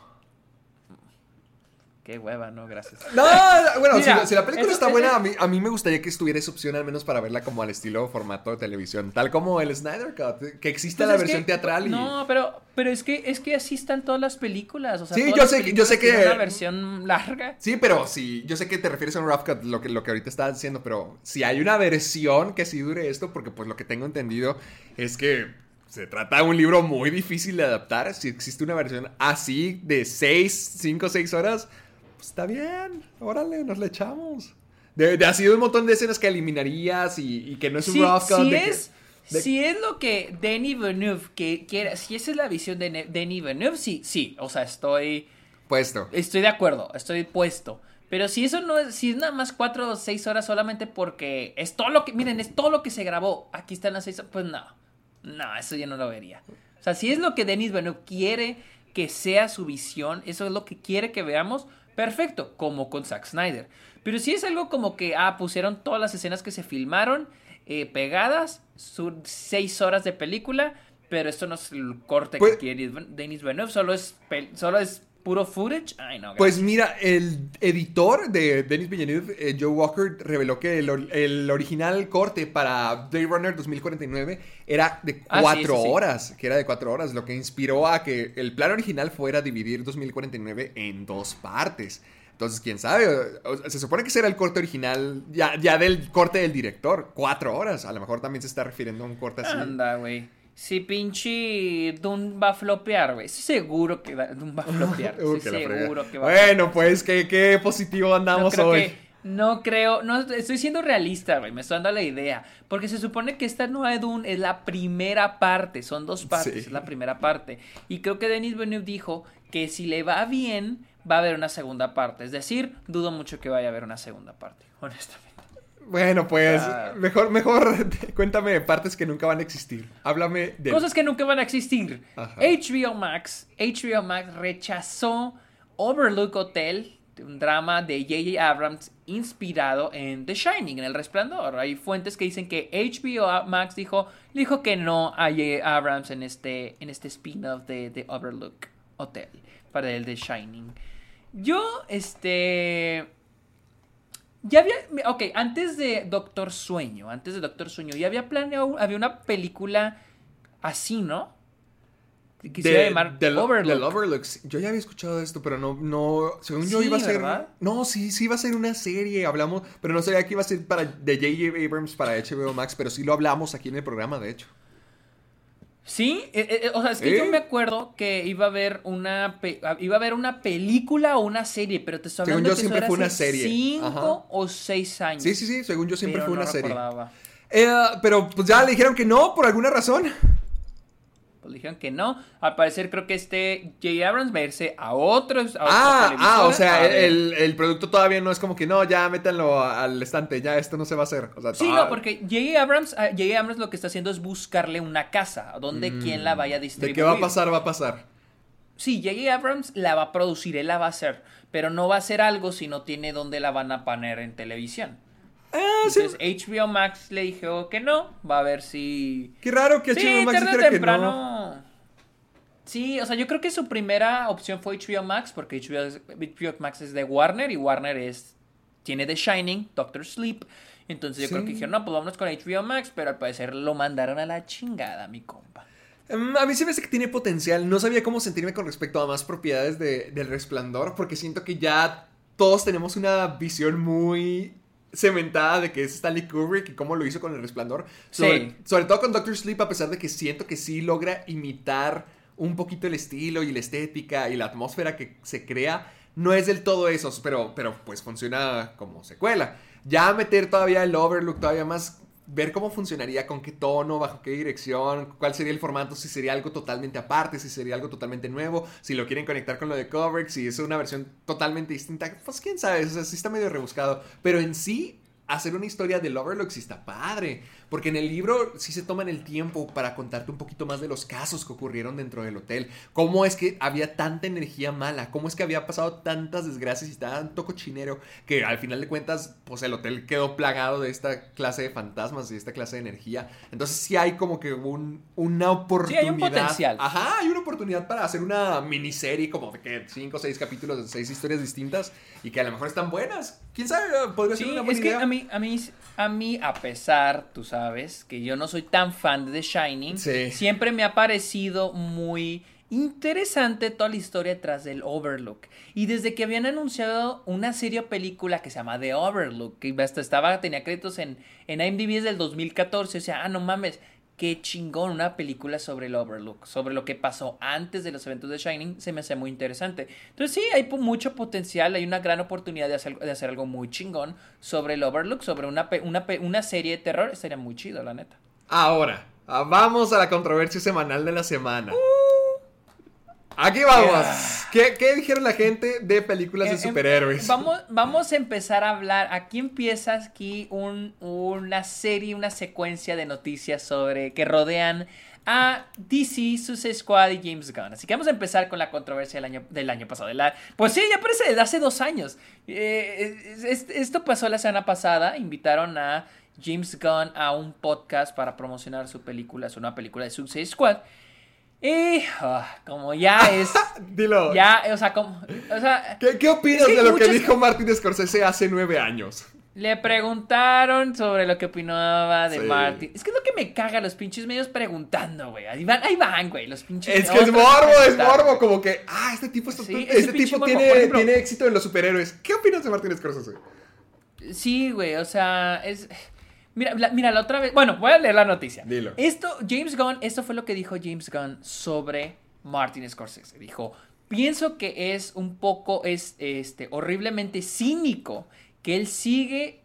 Eh, que él sigue, sigue diciendo cosas en contra de Marvel. Y esta es la única cosa que, que le va a conseguir prensa para su película. Así que él sigue, este. Eh, él sigue creando. Eh, he's creating his movie in the show sigue creando su película bajo la sombra de, las películas de Marvel. En so he uses that to get así que usa eso para conseguir atención para algo que no está consiguiendo tanta atención como él quisiera. Que y Martin Scorsese es el cínico, güey. Y Martin Scorsese es el cínico, güey.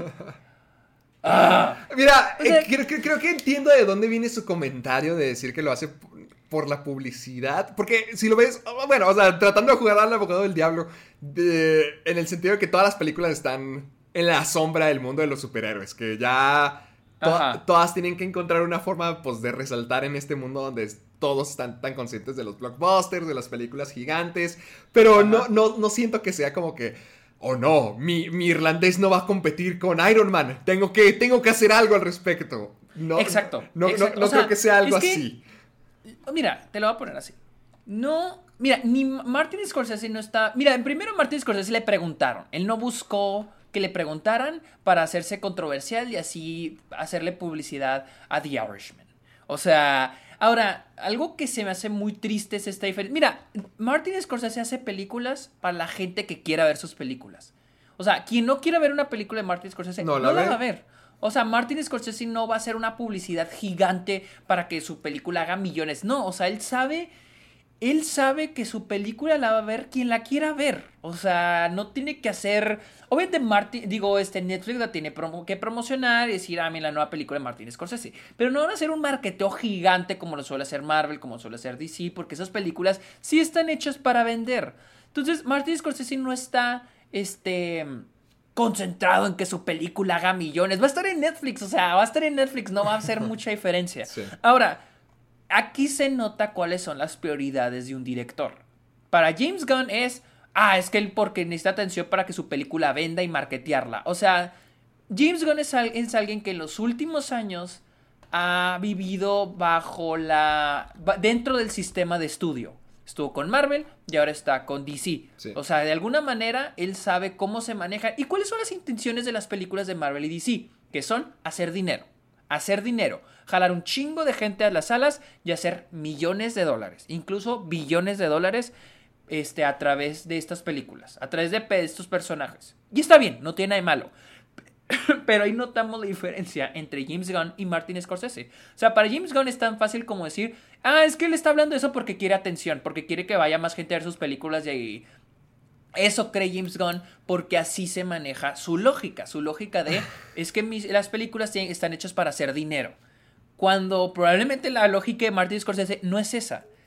Nada más que la de James Gunn, quien ha vivido bajo el sistema de estudios, esa es su lógica. Esa es la lógica que se ha creado. Ahora, te digo, sí pienso que lo que dijo está mal porque está haciendo una suposición de algo, de alguien, ¿no? Pero sí creo que James Gunn es como que es algo que está sacando, porque cuando, Cuando hace dos años Martin Scorsese hizo los comentarios sobre las películas de Marvel, James Gunn fue uno de los que dijo que se sentía decepcionado porque Martin Scorsese era su héroe. Entonces siento que es como que él así un poco resentido, diciendo... O sea, le están preguntando, tampoco fue como que James Gunn sacara la conversación, pero le están preguntando es cómo sacar ese resentimiento. Así es como yo lo percibo. Ah, pues es muchos dices y diretes. No sé quién tenga la razón, no sé cuál sea la verdadera opinión. Solo sé que la gente ya debería de estar. Dejarle preguntarle a Martin Scorsese cosas de más películas de superhéroes o gente preguntarle qué opinas de los comentarios Exacto, de Martin Scorsese. o sea- ya, ya, esa, esa O sea, plática no, ya. luego se va, se va a estrenar chole. The Eternals, se va a estrenar The Eternals. Y también le van a preguntar a, a Chloe Shao. A Chloe Shaw le van a preguntar que qué opina de lo que dijo Martin Scorsese. Se va a estrenar Killers of the Flower Moon y le van a volver a preguntar a Martin Scorsese. Güey, vi el video de Robert Downey Jr. con Howard Stern, el conductor de radio. Sí. Y, y se me hizo bien, bien cagado porque Howard Stern le dice, ¿qué opina de lo que dice Martin Scorsese y las películas de superhéroes? Y, y Robert Downey Jr. dice, no, pues es que es Martin Scorsese, o sea, él tiene, él se ha ganado su derecho de decir y tener su opción. Pero ¿no crees que tiene envidia en las películas de superhéroes? Y el mismo Robert Downey Jr. dice, ¿tú crees en serio que Martin Scorsese, Scorsese. le tiene envidia a las películas de superhéroes? Y luego, obviamente, Howard Stern dice, sí, yo sí creo que tiene envidia. Y luego Robert, Robert Downey Jr. se queda como que, pues estás bien pendejo, o sea, como que la cara de, estás bien pendejo, o sea, como que ellos saben, o sea, como que Robert, Robert Downey Jr. percibe esa provocación para, cre- para, que los medios tengan esta conversación y crear este, estas controversias y hacer números en los links. Por ejemplo, los güeyes que hicieron esta pregunta en el podcast van a, van a tener más views, van a- bueno, van a tener más escuchas porque a la gente sabe de este podcast, ¿no? O sea, se están agarrando esto para generar más conversación, lo cual se me hace, pues, patético, la neta, patético. Ala, patético. y en vez, de, en, vez de, en vez de preguntarle a James Gunn algo sobre su película, le tienen que preguntar lo que, lo que dijo Martin Scorsese hace dos años. Y pues obviamente James Gunn dio su opinión, la cual siento que pues está errónea porque está... Una cosa es una opinión y otra cosa es que tú, tú estés diciendo que alguien hizo algo por cierta cosa sin que tú supieras. Entonces ahí es cuando ya creo que ya está mal ese pedo. Ah, pero bueno. Ya, dejémoslo ir, mejor dejémoslo ir. Ya, ya ni hablemos de esas cosas. De hecho, hice un episodio sobre todo lo de Martin Scorsese. De- lo que de todos los comentarios, con quienes-.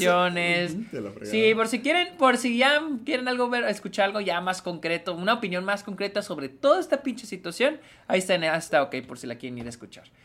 Ah, pero bueno. Listo, ya, ya, ya te sientes mejor, ya lo descargaste todo. Sí, ya, lo- ya- sí, ya la verga. Bien. Y luego, va hablando de James Gunn. James Gunn habló sobre este. Sobre cómo. De que habló, defendió las plataformas de streaming. Ah. Sobre cómo. Este. Para él, la televisión es lo que hace a las películas un clásico. No tanto este el cine. Que ya el cine ya no la es lo que hace. televisión. La tele. Pero es- escucha lo que dijo. A Dijo, ver. ah, le preguntaron. A ver, déjame lo traduzco, que me da hueva ponerme a, a- a traducir yo paso por paso. A ver, déjame busco el traductor de Google, la vieja. Yo, yo te ayudo, yo te ayudo.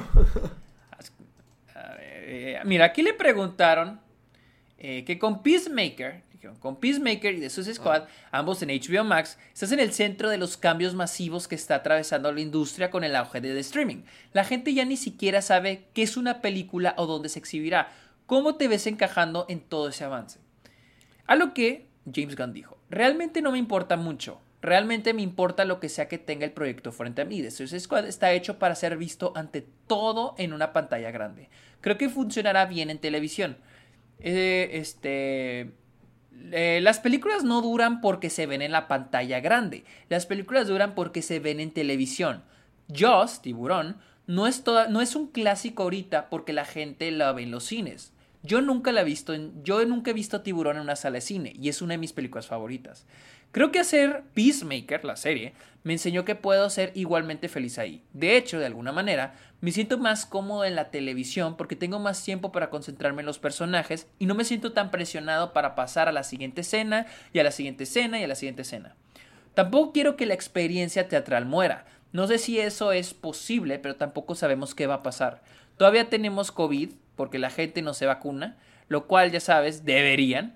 Con suerte, eso no será un gran problema para nosotros en un año. Y si ese es el caso, ¿qué va a pasar? No lo sabemos, nadie lo sabe. Me importa porque prefiero que la gente pueda ir al cine. Pero también si lo hacen, no voy a cortarme las muñecas, no me importa mucho. Ah, Estoy- Tiene. Tiene un buen punto. Tiene, tiene un buen punto. Mira, Pero- Yo, yo estoy consciente que varias de las películas que se hicieron clásicos no, no fueron clásicos inmediatamente el momento en el que salieron en el cine. Muchas películas eran de que fracasaban, hasta incluso en taquilla, y la venta de DVDs es lo que la levantaba y lo que reanimaba el espíritu dentro de la gente. Y hoy en día. O sea, sí entiendo que ya no va a ser así con VHS o con DVDs o con Blu-rays, porque pues la gente ya no ya es más fácil para la gente pagar un servicio que pagar un DVD, un Blu-ray entero. No, no todo el mundo puede ser como Sergio con su colección gigantesca. Pero ya, ya la opción es como el, el streaming. Solamente que siento que es. No sé, por ejemplo, ponle algo como The Irishman, que acabamos de decir, que quién sabe si vaya a ser un Ajá. clásico, si ya se ha considerado un clásico. No, no sé, no sé, no sé. Pero siento que se vuelve más difícil para películas así conseguir un estatus de, de clásico o de culto que la gente las quiera ver sabiendo la gigantesca competencia y el gigantesco flujo de, de cosas nuevas que siempre va a haber en streaming. Entonces, no, no sé si sea fácil para la- las películas, las propiedades, Eso hacerse clásico hoy en día. es- O sea, es que esta es la cosa, mira. Ah, yo lo analicé de varias maneras. Por ejemplo, A él pone ejemplo Jaws. Pone tiburón, de ejemplo, ¿no? Que dice que es un clásico porque lo pasan mucho en la tele. O sea, pero él vio tiburón porque alguien le dijo que viera tiburón. Y ese alguien le dijo a alguien. O sea, ya era un clásico. ¿Por qué? Porque hay que tener en cuenta, al menos ya Tiburón no es el mejor ejemplo, porque Tiburón es el primer blockbuster. Fue un éxito instantáneo cuando se estrenó. Sí. Y siento que eso pasa ahora. Número dos, ¿cuántas películas que se lanzan directamente a la televisión son un clásico? Dime, ¿cuántas películas? La única que se me ocurre es The Scenes of a Marriage de Bergman y Fanny Alexander, que no sé si se leo directamente a televisión. Fanny Alexander de Bergman, que sí que medio recuerde, pero no toda la gente. No es un clásico como Tiburón. Dime, ¿cuántas películas que han salido directamente a la televisión son un clásico? No, quién sabe, quién sabe. Exactamente, exactamente. Ahora, número tres. Este, las películas, la- eh, no es lo mismo hablar de la televisión a hablar plataformas de streaming, porque la televisión te va a pasar lo que ya es un clásico. Porque en, en- en televisión, en un canal de televisión, vas a tener una película por dos horas. Sí. Y eso es lo que vas a ver. En cambio, en, en una plataforma de streaming, en un minuto puedes poner la película que tú quieras, en un catálogo de más de mil películas. Sí. O sea, e- eso es la cosa de que las, la televisión te estaba poniendo clásicos, películas clásicas. O sea, películas que ya eran un clásico. Jaws, el, este, The Good, The Bad and The Ugly, este, Titanic. Volver esas son las que pasan en la tele. Volver al futuro. Son porque ya son un clásico, las pasan en televisión porque eso es lo que quiere ver la gente. Y eso es lo que ves. Ahora, como digo, no es lo mismo televisión a plataformas de streaming. Por ejemplo, Malcolm el de en medio para nosotros los mexicanos es un Uh, clásico porque lo pasaban sí. en el en el canal 5. Bob Esponja porque lo pasaban en la tele y lo veíamos. Porque era nosotros somos la Drake generación que creció viendo tele, Drake y Josh. Todos lo veíamos porque era lo que había en la tele. Era lo que había en los canales que veíamos. Y ahora con Netflix, a pesar de que hay cosas populares, no toda la gente está viendo eso. Güey, hasta mi mamá veía Malcolm el de en medio. Mi mamá conoce Qué Malcolm el cool. de en medio. En cambio, no so- mi mamá y yo ya no vemos lo mismo en plataformas de streaming. Porque hay miles de cosas que ver y ya la gente no ve lo mismo. Sí. O sea, siento que esa es, esa es la diferencia, de que en la tele era porque ahí estaba y ahí lo veíamos, o sea, ahí lo teníamos, ahí teníamos el acceso y se volvió un clásico, o sea, porque lo veíamos una y otra vez. Y voy, voy a lo siguiente, las Bob Esponja pasaban capítulo repetido, lo veías. Sí. Malcolm en el medio, capítulo repetido, lo volvías a ver, no hay pedo. En cambio ahorita ya es muy raras las series que vuelves a repetir. Sí, es que honestamente es muy difícil poder decir, ah, esto se va a volver un clásico cuando ya hay tanta variación, como tú lo dijiste. Ajá, ya, ya, puede- ya cualquiera ve lo que quiere ver. Antes de que te pusieran Terminator 2 por 500 veces en Canal 5 a las 7 de la noche los domingos, tú decías, ah, sí, me la vuelvo a echar, me la vuelvo a echar. Ah, huevo, y sí. y- y se te quedaba. Porque la- o, o estabas sapeando de canales y, ah, mira la película de Mr. Bean, ah, mira la película. esta". O- Antes era así, de que no tenías la opción de escoger. Era lo que había y era lo que te fascinaba. Era como, era como ir en el carro y que en el radio te saliera una canción que te gusta. Se sentía más potente, como que, ah, no puedo creer que esté saliendo. Y ahorita que ya tienes el poder de controlar, pues ya no es tan especial como antes. Ya cualquiera puede hacer lo que quiera y ya hay un mercado para todos. Lo que, pues sí, lo, lo hace que no sé si imposible para que una película se vuelva así como que, ah, el clásico de, de Netflix, el clásico de Disney Plus, el clásico de HBO Max. No, y ahora con, lo- con la poca conversación que generan, o sea, que ya no dura nada en la conversación, es como que, y- ah, así como que, pues sí, nomás dura un fin de semana la conversación y de ahí ya se Pues acabó, sí. o sea, ya Ah. tan tan, fin. Pero, Pues, se, bueno. se- se aprecian las buenas intenciones de, de, de James Gunn. Siento que eso fue un comentario más PR, así como que, güey, diles. Vayan a Warner, HBO. diles Que HBO, que vayan a HBO. Pero sí, o sea, no, no, no siento. O sea, tiene razón que la tele a veces hace clásicos o hace más popular algo. Como mencioné, Malcolm el de en medio, Bob Esponja. Pero no es lo mismo la tele, el cable o la tele abierta que plataformas de streaming. No es lo mismo. Sí, ah, ni modo, señor. Pero ya que andamos hablando de Suicide Squad, pasemos otra vez al Ayer Cut. Porque ¿Qué? Charles ¿Hay, Robin, ¿Hay una posibilidad? No creo. A ver. Este Charles Robin, este, uno de los productores de DC, habló sobre este David Ayer. Este, dice que él recuerda haberse juntado con David Ayer, Christopher y el editor de Christopher Nolan, Lee Smith, para el corte de David Ayer, que eso fue en aquel entonces cuando se iba a estrenar Suicide Squad en el 2016.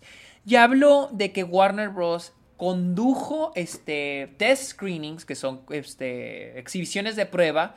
Para los que no sepan, las productoras suelen hacer este, exhibiciones de prueba en ciudades a escondidas sin que la gente se dé cuenta Para eh, probar la sobre película, sus eh. películas El recibimiento para que probar tiene. sus películas. Sí. Ah, Exactamente. Entonces, a la gente, eh, digamos, llevan a eh, 50 personas de algún... 50 personas normales, o sea, comunes y normales, no ni fan de superhéroes, ni críticos de cine, ni amantes, sino personas comunes y corrientes las llevan al cine y los ponen a ver su película. Aquí dice que llevaron test screenings de las dos películas, de las dos versiones, la versión que se estrenó en cines y la versión de David Ayer. Y dice que, que en realidad no hubo un, este, dice, it was a rare case in which there was no clear winner among test audience, with both cuts testing exactly the same. O sea que tuvieron los mismos resultados. No hubo así como que a, a la gente le gustara más una que otra. Mm, yo, yo no sé qué tomar de esos comentarios, porque quién sabe. O sea, no sé qué, cómo sean los screeners. No sé quién sea la gente que la fue a ver. Yo sé que es gente normal y que gente al azar, pero pues. Quién sabe. También, también, eh, también O sea- en Batman, creo que en Batman contra Superman decían que los comentarios de los test screeners salían de que no, es la mejor película de todos los tiempos, qué buena película de Superman. Y pues ve lo que, que fue lo que terminó siendo. Ah, no, no, no, no. No sé Los qué tanto creer no, no, en no. eso. Eso- eso- eh, eh, esos creo que fueron más bien cuando, cuando sale a la prensa. Porque hay gente en la prensa que se la mama de que no, a saber. No, los test screenings la gente ni siquiera puede. No te firman un NDA diciendo que no van a decir nada de la película. No pueden decir ni siquiera que la vieron. O sea, nunca te das cuenta cuando hacen esos. Nunca hay reacciones esas a los test screenings. Sí. Este, tienden a verse, a verse como rumores, pero nada más. Lo que sí dijo de que como ambas versiones recibieron así, pues recibi- o sea, son igual, pues dice que eh, decidieron combinar y fue lo que salió mal, o sea, combinaron... Ah, ok, es que dice no, más bien fue, ok, ok, ok. Fue el corte de David ayer y el corte del estudio, que no fue el corte que vimos en el cine, fue un corte del estudio y corte de David ayer. Ah. Y como los dos re- recibieron la misma cantidad de buenas y malas reseñas por los que estuvieron en esos, es- en esos test screenings, lo que decidió Warner, que qué pendejada, fue combinar las dos versiones, un corte O sea, a, a la fregada la visión artística, a la fregada eh, la dirección. La versión del estudio. A la fregada el tono, a la fregada la ambientación, a la fregada con eso. Estos son matemáticas, mitad y mitad, órale. Qué mamada, güey. Eso sí estuvo muy menso, eso sí está, suena muy tonto. Sí, es demasiado, demasiado tonto. O sea, no mames, güey. Qué mamá, sí, o sea, es una tontería. ¿A la gente le gustó las dos? Ah, está bien, mezclémosla, a ver qué sale, a ver qué, qué, qué abominación se crea. Pero bueno, seguimos hablando de Suicide Squad. ¿Más? Ya salió. Ya salió cuánto hizo de Suicide Squad. Este. Ay, te di un link. Te creo que te di un link incorrecto. Creo que te di un link para. Para este. Este. Una review. Pero Sí, la salió. noticia la sé. La siguiente noticia es de que eh, Suicide Squad no le fue bien en taquilla en Estados Unidos. No, con un demonio. Le fue. De hecho, le fue bastante mal. ¡Mal! Ah, ya, ya te mandé un link. Sí, le fue bastante mal, güey. Shit, a ver, ¿qué, qué Eh, pasó? Suicide Squad hizo 20. ¿Ahí dónde está? 26.5 millones. millones de dólares. Ellos esperaban que hiciera eh, unos 30 millones. 30 millones. Pues casi, mínimo. casi. Esto es, que. Ese es el problema, ¿ok? Eh, es que el problema es que la película es clasificación R. O sea, yo, yo, yo he dicho que hay varios factores que tenían contra Suicide Squad. Primero, tiene una, una precuela muy mala. Tiene una precuela muy mala. O sea, ya tiene un mal Número nombre que la que acompaña. Exactamente. O sea, O sea, obviamente fans de cómics, nosotros que sabemos qué estamos viendo, eh, sabemos que esta era una nueva película. Pero la señora Número que dos. tiene a sus hijos dice, ay, no, la cochinada esa de hace unos años, no, gracias, mejor vamos a ver. Exactamente, exactamente. Y para la gente común y corriente es confuso entender si esto es una secuela, si es un remake, y dicen, ay, no, y luego para que esté como la otra. Y luego también la idea de, bueno, pero aquí porque, y también lo confuso de por qué aquí no está Will Smith, por qué no está Jared Leto, que son estrellas que están en la anterior y ahora no están, y dices, oye, ¿por qué no está Will Smith? ¿Por qué no está Jared Leto? Porque, a ver, no, pues quién sabe, mejor, no, pues quién sabe, va a estar, va a estar igual de mala. Sí, ya. O sea, eso. Y luego es clasificación R, clasificación C, lo cual Ya recorta limita automáticamente. el público que la puede ir a ver. Exactamente. Recortas al público que la puede ir a ver. Número 3 es este, Ah, ah. Birds of Prey. No, no, número, bueno, ok, número 3, Birds of Prey, ¿por qué? Porque Birds of Prey flopeó. Le fue mal en taquilla. Le- a, a secas, a secas, no le fue bien.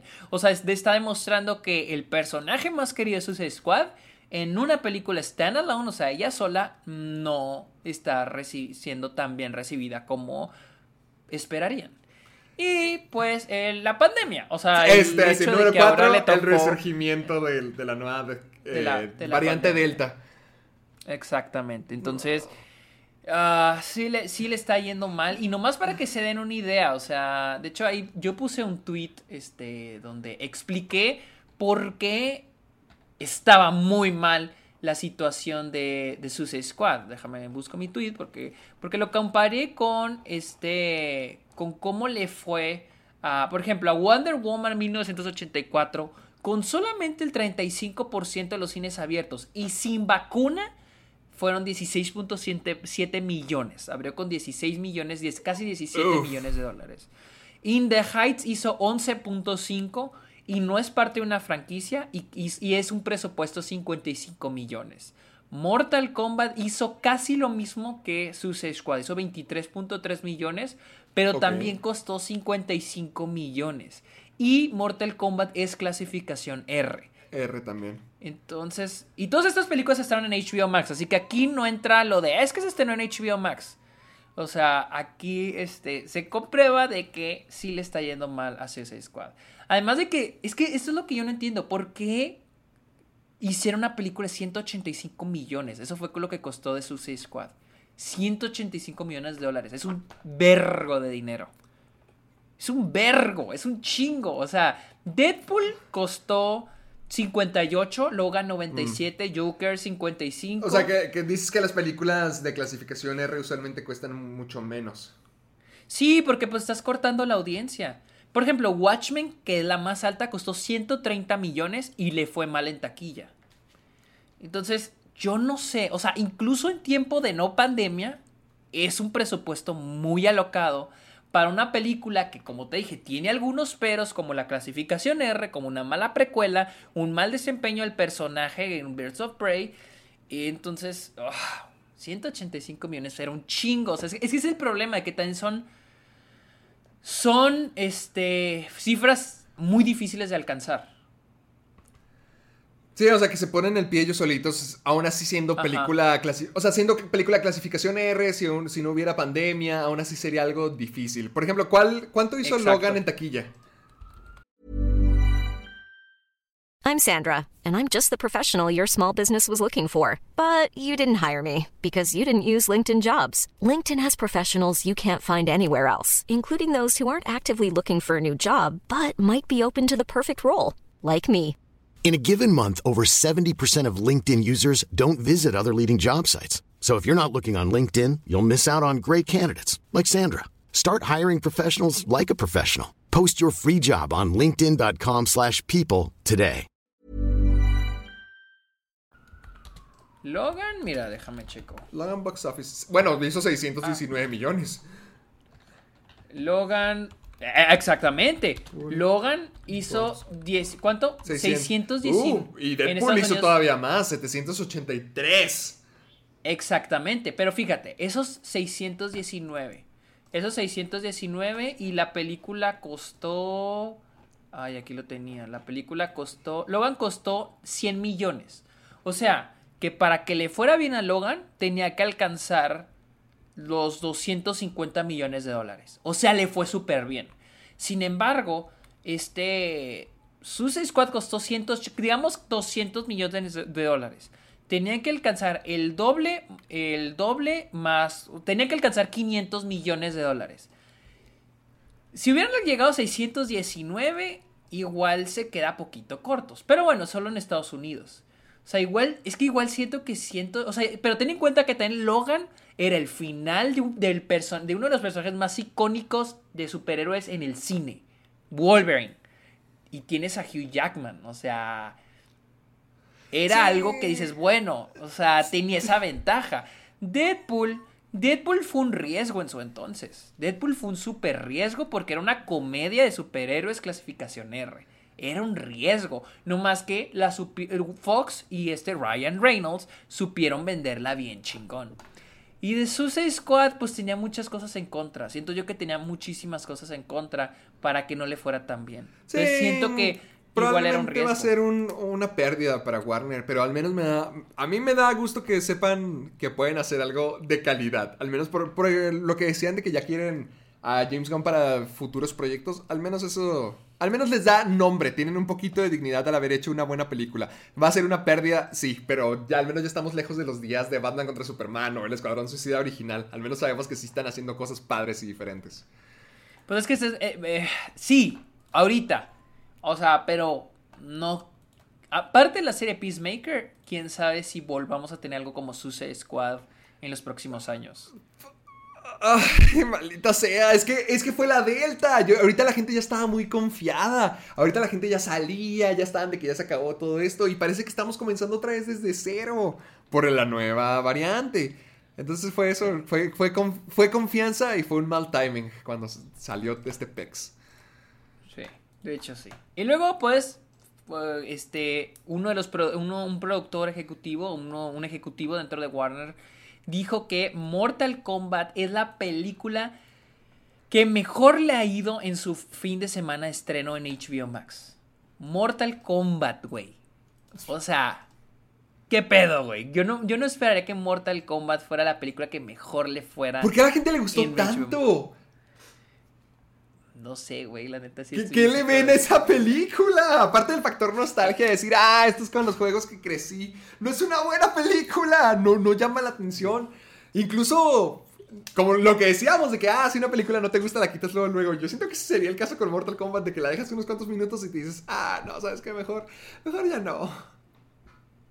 Sí, la- o sea, es que yo también estoy que verga, porque, o sea, de todas, Mortal Kombat es la película, no sé si está aquí en, en esta lista, este, eh, la de Justice League, creo que no, o sea, solo de las películas que se han estrenado simultáneamente en cines y en HBO Max, y eh, Mortal Kombat, o sea, estoy que Mortal Kombat, neta, o sea, más que Godzilla vs. Kong, güey, más Sí. que Godzilla vs. Kong.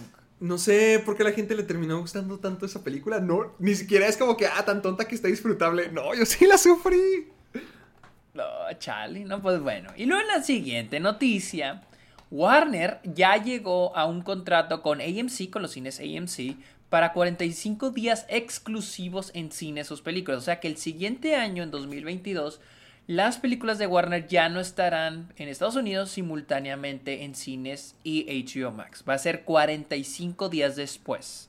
Está bien. Lo cual me parece bien. O sea, para darle ventaja a los cines de que puedan hacer su dinero y luego ya, pa- pasar a que todo el mundo la pueda ver en servicio de streaming. Se me hace bien.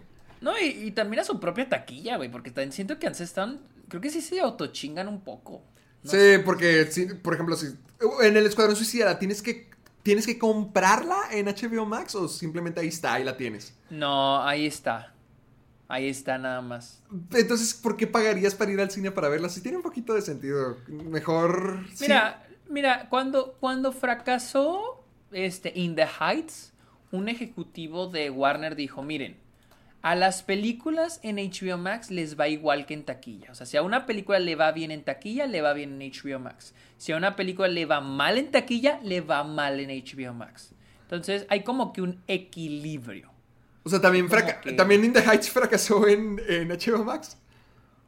Sí, al parecer también fracasó en HBO. que la fregada, bueno. Ya sabemos que no había interés. Ah, pero sí. Pero bueno, volvamos al chisme del, de, de Scarlett Johansson contra Ahora, ¿qué dijeron? Ahora, ¿qué se...? Disney. Eh, A ver. un abogado, un abogado de, de este, de Disney habló sobre la demanda y dijo, esta es una campaña de PR, de Public Relations, orquestada para, para alcanzar un resultado que no es obtenible eh, a través de una demanda. O sea, que él dice que Scarlett Johansson está haciendo todo esto solamente para que Disney se acerque a ella y le diga, oye, te damos tanto dinero para que, para Ya te que calmes. ya te quites tu demanda. Ajá, para que tú te calmes. O sea, y que ella no puede ganar la demanda. Y este...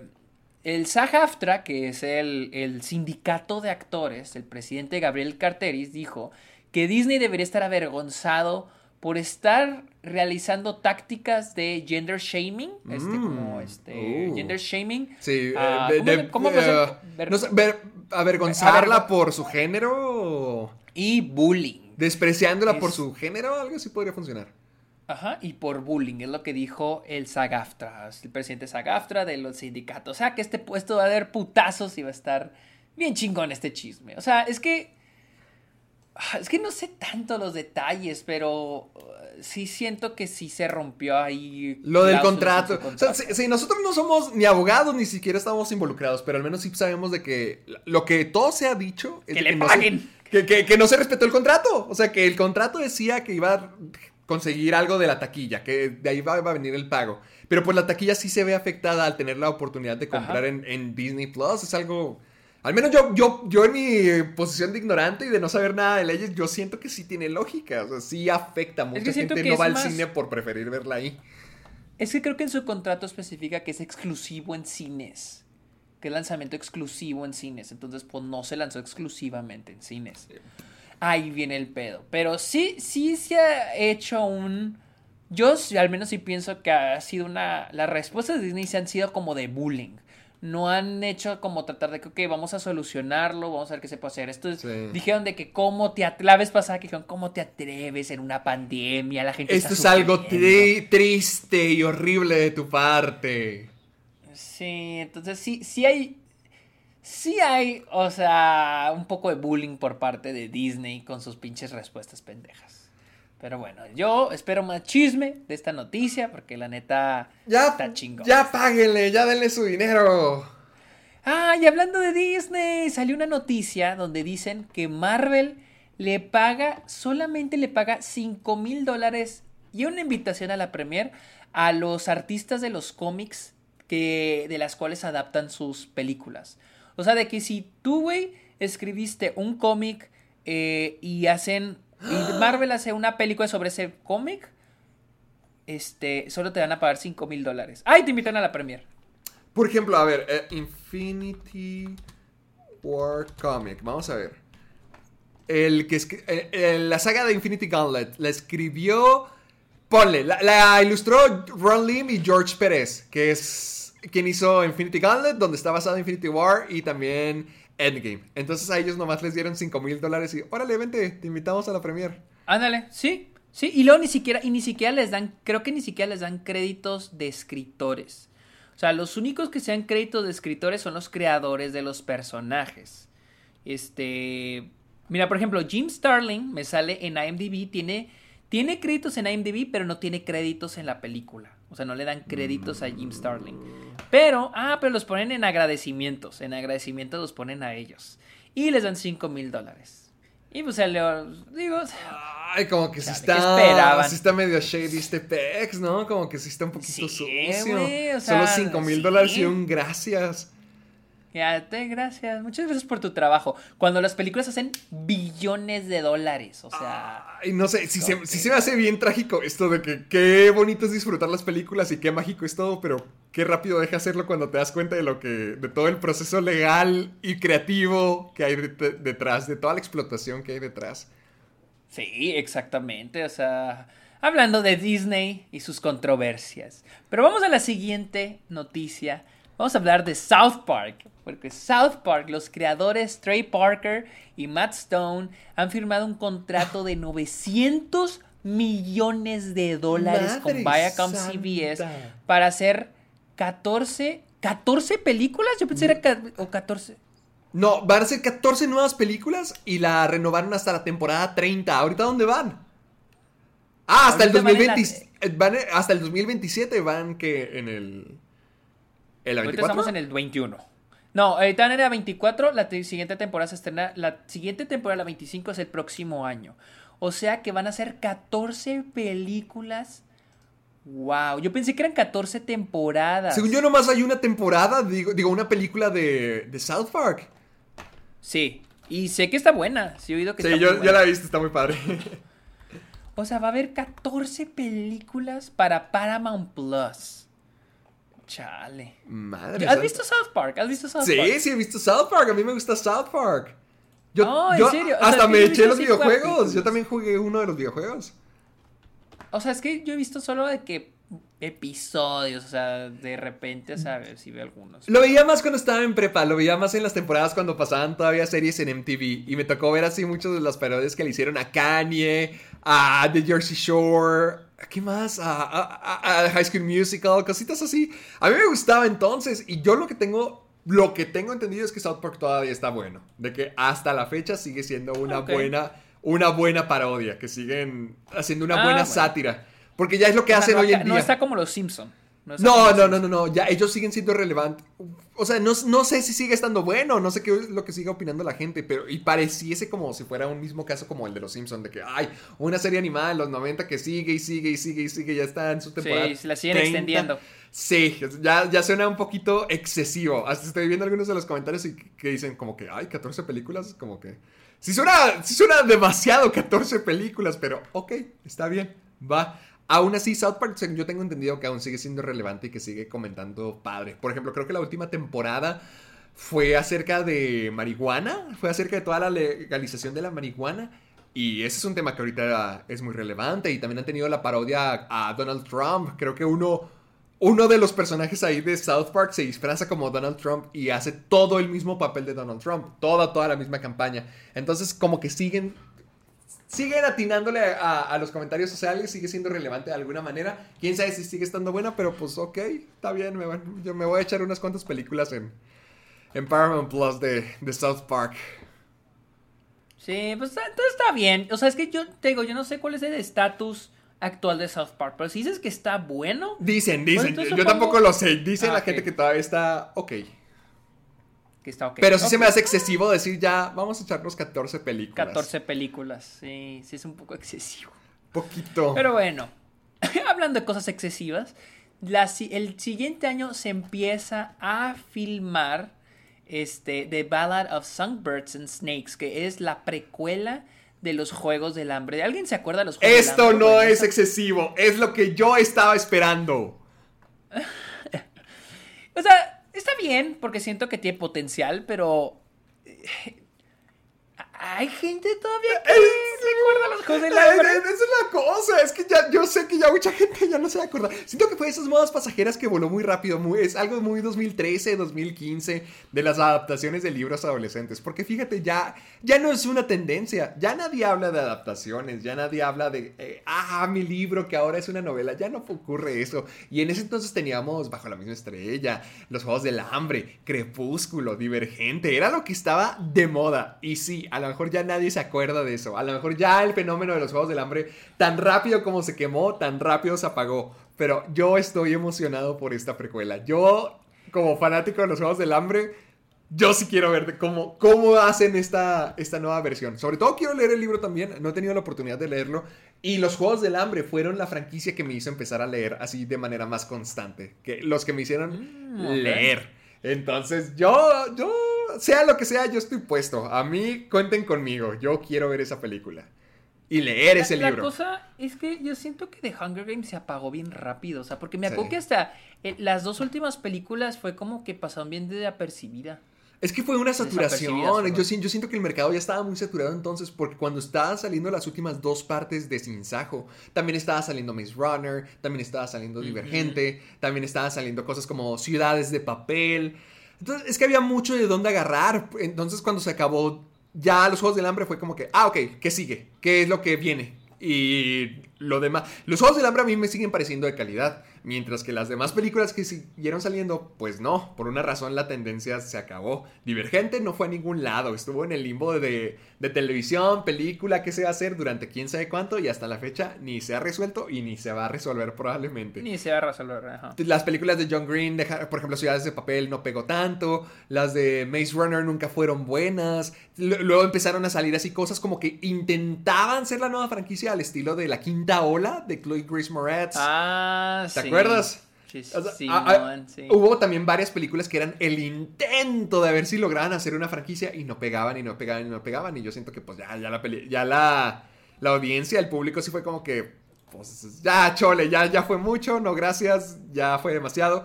Pero The Hunger Games sigue siendo para mí algo de calidad, que sí, se apagó muy rápido, pero pues quién sabe, aún, aún puede haber una oportunidad para, para contar una precuela de este mundo. Yo, yo, yo siento que va a haber más gente como yo, así bien nostalgicota de, ay, sí, quiero volver a, al Capitolio, quiero volver a, mí- esto. A, a mí, yo leí los libros y me gustaban las películas, pero sí fue como que algo que se apagó bien rápido.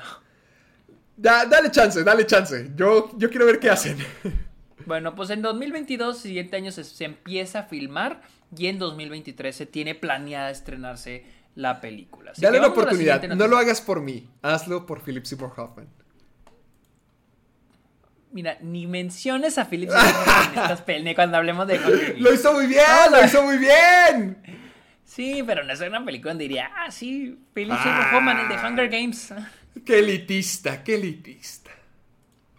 Bueno, hablando de ya de, de, de estirar las cosas, Ah. Brian May, el guitarrista de Queen, eh, tuvo una entrevista con The Sun, con el periódico The Sun, que creo que es británico, y le preguntaron, le preguntaron si había, eh, si hay ideas para una secuela de Bohemian Rhapsody. ¿Qué? Y dijo, lo estamos analizando, sí hemos estado analizando ideas para una secuela. Va a ser difícil se- eh, seguir eso, ya que ninguno de nosotros podía haber predicho lo masivo que iba a ser Bohemian Rhapsody. Pusimos Uf. mucho corazón y alma en hacerlo y nadie podría llevarlo, no, nadie pudo haberlo predicho, ya que era más grande que, que Gone with the Wind. Ah, no mames. Dijo, and no one could have predicted as it was bigger than Gone with the Wind. Pues no lo fue. Que- o que- sea, no dijo que fue ¿no? más grande que. Que Mira, puso, we put, ok, voy a volver a decir, we put a lot of heart and soul Soul into making it, and no one could have predicted that it was bigger than Gone with the Wind. Ah, Yo, yo siento que a lo mejor es un comentario así como de persona que no. Que, que no, no, no sé qué tanto sepa de O sea, y no cine. Y no estoy, y no estoy hablando de calidad. Solo recuerdo que Gone with the Wind es la película más taquillera de la historia con inflación. Y Bohemian Rhapsody estuvo, está lejos de ser eso. Así que váyanse por taquilla o váyanse bajo calidad de la película. Y Bohemian Rhapsody está muy lejos de ser Gone with the Wind. o sea, pero bueno. Y lo dijo, pero sí, estamos pasando, estamos pensando que tal vez que tal vez podría suceder una secuela, pero tendría que ser un gran guion para tomar un tiempo, va a tomar un tiempo para darme cuenta. ¿Un gran guion? No creo, porque el anterior lo hicieron sin un buen guion, así que no creo que necesiten un buen guion. Pero, qué zarro, pero bueno. qué zarro. Ah, Pero- Pues de que sí está difícil hacerle una secuela, pues sí está muy difícil. Pero yo, yo me imagino que pueden tomar un evento así de la vida de, de Freddie Mercury y decir, ah, ok, vamos a contar la historia de la vez que hizo esto. Vamos a hacer una precuela a, a, a todo Bohemian Rhapsody, porque Bohemian Rhapsody está por todas partes. Vamos a tomar un fragmento de la vida de Freddie Mercury, vamos a contar esta historia, va. Quién sabe, podría funcionar, podría estar padre, pero pues ya. Ya contaron toda su historia en general en Bohemian Rhapsody. Ya usaron muchas de las canciones principales de Queen. No sé, no, no. No es nece- ya, ya contaron la muerte de Freddie Mercury. Ya no. Sí, ahí mismo la dicen. Ya, ya estuvo. Ahí mismo la dicen. Si hicieran, si algo así nuevo, algo totalmente diferente que nadie hubiera visto antes, como por ejemplo hacer una película de los últimos días de, de Freddie Mercury, a lo mejor cuando ya tenía lo del SIDA, ya cuando estaba en sus últimos momentos, cómo los vivió, porque hasta hay videos al respecto de cuando él seguía con vida, pero ya en sus últimas, de que ya estaba mucho más flaco, de que lo tenían que estar maquillando, y aún así aparecía en algunos videos, hay algunos cuantos metrajes allá afuera. Y eso estaría interesante de ver, pero no creo que es la clase de película que quieren contar. Sobre todo porque creo que habían dicho de que se querían alejar de todo eso de, de la imagen. Ya es que originalmente había alguien distinto para poder hacer la película. De que querían contar la historia. No me acuerdo quién era, pero que querían contar la historia Este de... era Sacha Baron Cohen. Sí, sí, cierto, de que él lo quería interpretar y de que quería así de que poner el lado más controversial, de todo lo de las drogas, de, de que sonaba más realista, más humano y más interesante que lo que la película fue. Y, lo- le, y le dijeron que no. Entonces, no, no, no sé qué clase de película está, están planeando en hacer para una secuela a Bohemian Rhapsody. Pues sí. Pero yo la neta no tuve ganas de una secuela de esa Yo madre. yo que tampoco. la neta. Así que, pero bueno. Vamos con una noticia bonita. Y es de que eh, la Academia de eh, Mexicana, la Academia Mexicana de Artes y Ciencias Cinematográficas ha firmado un convenio educativo con el Colegio Nacional de Educación Profesional Técnica, que es el CONALEP. El, el CONALEP lo que buscan es profesionalizar gente en las áreas de vestuario, decoración, construcción, iluminación y tramoya, que creo que es el grip. Este, y dice que lo que quieren hacer es implantar talleres dentro del CONALEP, programas de estudio para que se preparen para estar en una producción audiovisual, lo cual se me hace bien chingón. Sí. Se me hace muy Se, acabó, padre. se acabó los días donde la gente se burlaba del Conalep. Sí, exacto. Y más también, y también que sea accesible, güey. O sea, porque tenemos estas, eh, estas escuelas de cine en México como la CCC o el CUEC en la UNAM, que solo, que, son súper inaccesibles, que entran bien poquitos estudiantes y entra el, el, tienes que entrar por palanca muchas veces. Y el hecho de que la Academia de Cine esté implantando talleres en el CONALEP se hace muy chingón, porque se me hace padre que, que, la, que más gente tenga acceso y no solo los privilegiados, o sea, que más gente tenga acceso a poder este contar este sus historias. Yo sé, yo sé, la UNAM es una escuela pública, pero muchas veces para entrar a cine a veces tienes que tener una palanca. Entonces me gusta que sea más accesible el estudiar cine para las personas, porque siento que todas las personas tienen una historia que contar. No todas las personas tienen el talento para contar una para hacer una película, pero todos tenemos una historia que contar. Entonces, pues se me hace muy chido, la neta. Sí, se me hace buenísimo que la gente, los niños sobre todo, puedan Ajá, pues crecer con esto, o sea, que y realmente que el cine ya no se ha visto como que, ay, te vas a morir de hambre, ay, ¿qué, qué es eso? No vas a poder, ya hacerlo de una manera más institucional, pues sí le brinda una, Sí. a, a más gente de que cuenten sus historias y además también de que el cine sea apreciado de una manera distinta, como algo que se tiene que aprender, o una posibilidad para la gente que vive toda su vida soñando, bueno, que sueñan toda su vida con estudiar cine, con hacer películas, pues esto a lo mejor no es algo ya asegurado, pero sí es un pasito más adelante para que sea una posibilidad para la gente que quiere dedicarse a esto. Se me hace muy padre para que hasta incluso desde niños, desde adolescentes, sean inculcados con esto y digan, va, yo puedo crear algo, yo puedo comunicar algo, yo puedo tener una voz. Se me hace muy padre en todos los aspectos. Sí, y, exacto, eso que dijiste, que se normalice la profesión de ser cineasta. Y cineasta no solo director, porque hay muchas profesiones dentro del cine. Pero también este, el que se normalice y como dijiste, que no sea el, ay, te vas a morir de hambre por hacer eso. O sea, pues Sí. no, o sea, que se normalice habiendo talleres en las preparatorias. Se me hace algo muy chido. La neta, se me hace Sí, fregoncísimo. muy chingón. Pero bueno, y luego tenemos este. El teaser de Stranger Things temporada 4. Ah, vamos rápido teaser. con esto, porque ahorita lo acabamos de ver. Yo pensé que iba a mostrar más. Mm, Sí, de hecho muestra momentos de las otras temporadas, ¿no? También. Sí, más que nada de las otras temporadas. Es como que, ok, va, quiero ver qué tal está la cuarta temporada. Mi, mi tercera fue la favorita, pero. Ya, ya hay que darle. Ya hay que ir encaminando Stranger Things a que se acabe. Sí, porque va a salir hasta el 2022. Hasta el siguiente año va a salir la nueva temporada. O sea. O sea, honestamente, para entonces creo que. Sí, ahorita la ya Stranger Things está como que ya muy olvidadita. Yo creo que No sé. otro año más. Es que quién sabe, siento que sí está olvidada, pero inmediatamente cuando sale una nueva temporada como que sí se vuelve lo más popular, pero siento que poco a Pues sí, poco eso ha sí. estado bajando, porque por ejemplo la segunda temporada sí tumbó a mucha gente, mi, lo repito, la tercera es mi favorita y mucha gente sí le gustó, pero ya en la cuarta siento que ya pasaron sus, sus momentos de gloria, siento que ya, que sí, la gente se olvida, nomás cuando ya vuelve una nueva temporada sí se acuerdan y la gente se emociona mucho, pero creo que es bueno irse cuando están en la cima, creo que no deberían de estar así prolongándolo, prolongándolo, prolongándolo, a ver, a ver qué más pueden estar Sí, haciendo. porque so- solo, solo se está sintiendo más y más y más larga la espera. Y como dices, y como dices, cuando se estrena una peli una temporada, sí, es súper popular, o sea, súper popular. Pero, pues, este, sí, no puedes estarlo prolongando, yo creo que ya es mucho. Mm, vamos, Pero bueno. qué onda. Ahora sí, eh, última noticia. Última noticia hablando de Netflix y es de que Catherine Zeta Jones y Luis Guzmán van a interpretar a Morticia y a Gómez Adams para la nueva serie que se llama eh, la nueva serie Wednesday de este de este Tim Burton sobre la familia Adams, lo cual a mí se me hace chido. Creo que es un buen reparto. Está, está fregón. También ya está, ya está Wednesday, es Jenna Ortega. Jenna Sí. Ortega va a ser Wednesday. ¿Quién es Jenna Ortega? Que también se me hace padre para el papel. Yo no la conocía, yo no la conozco, pero se me- al menos de vista, a los ojos sí digo, sí, sí le queda. Sí. Se parece a una amiga. Ah, bueno.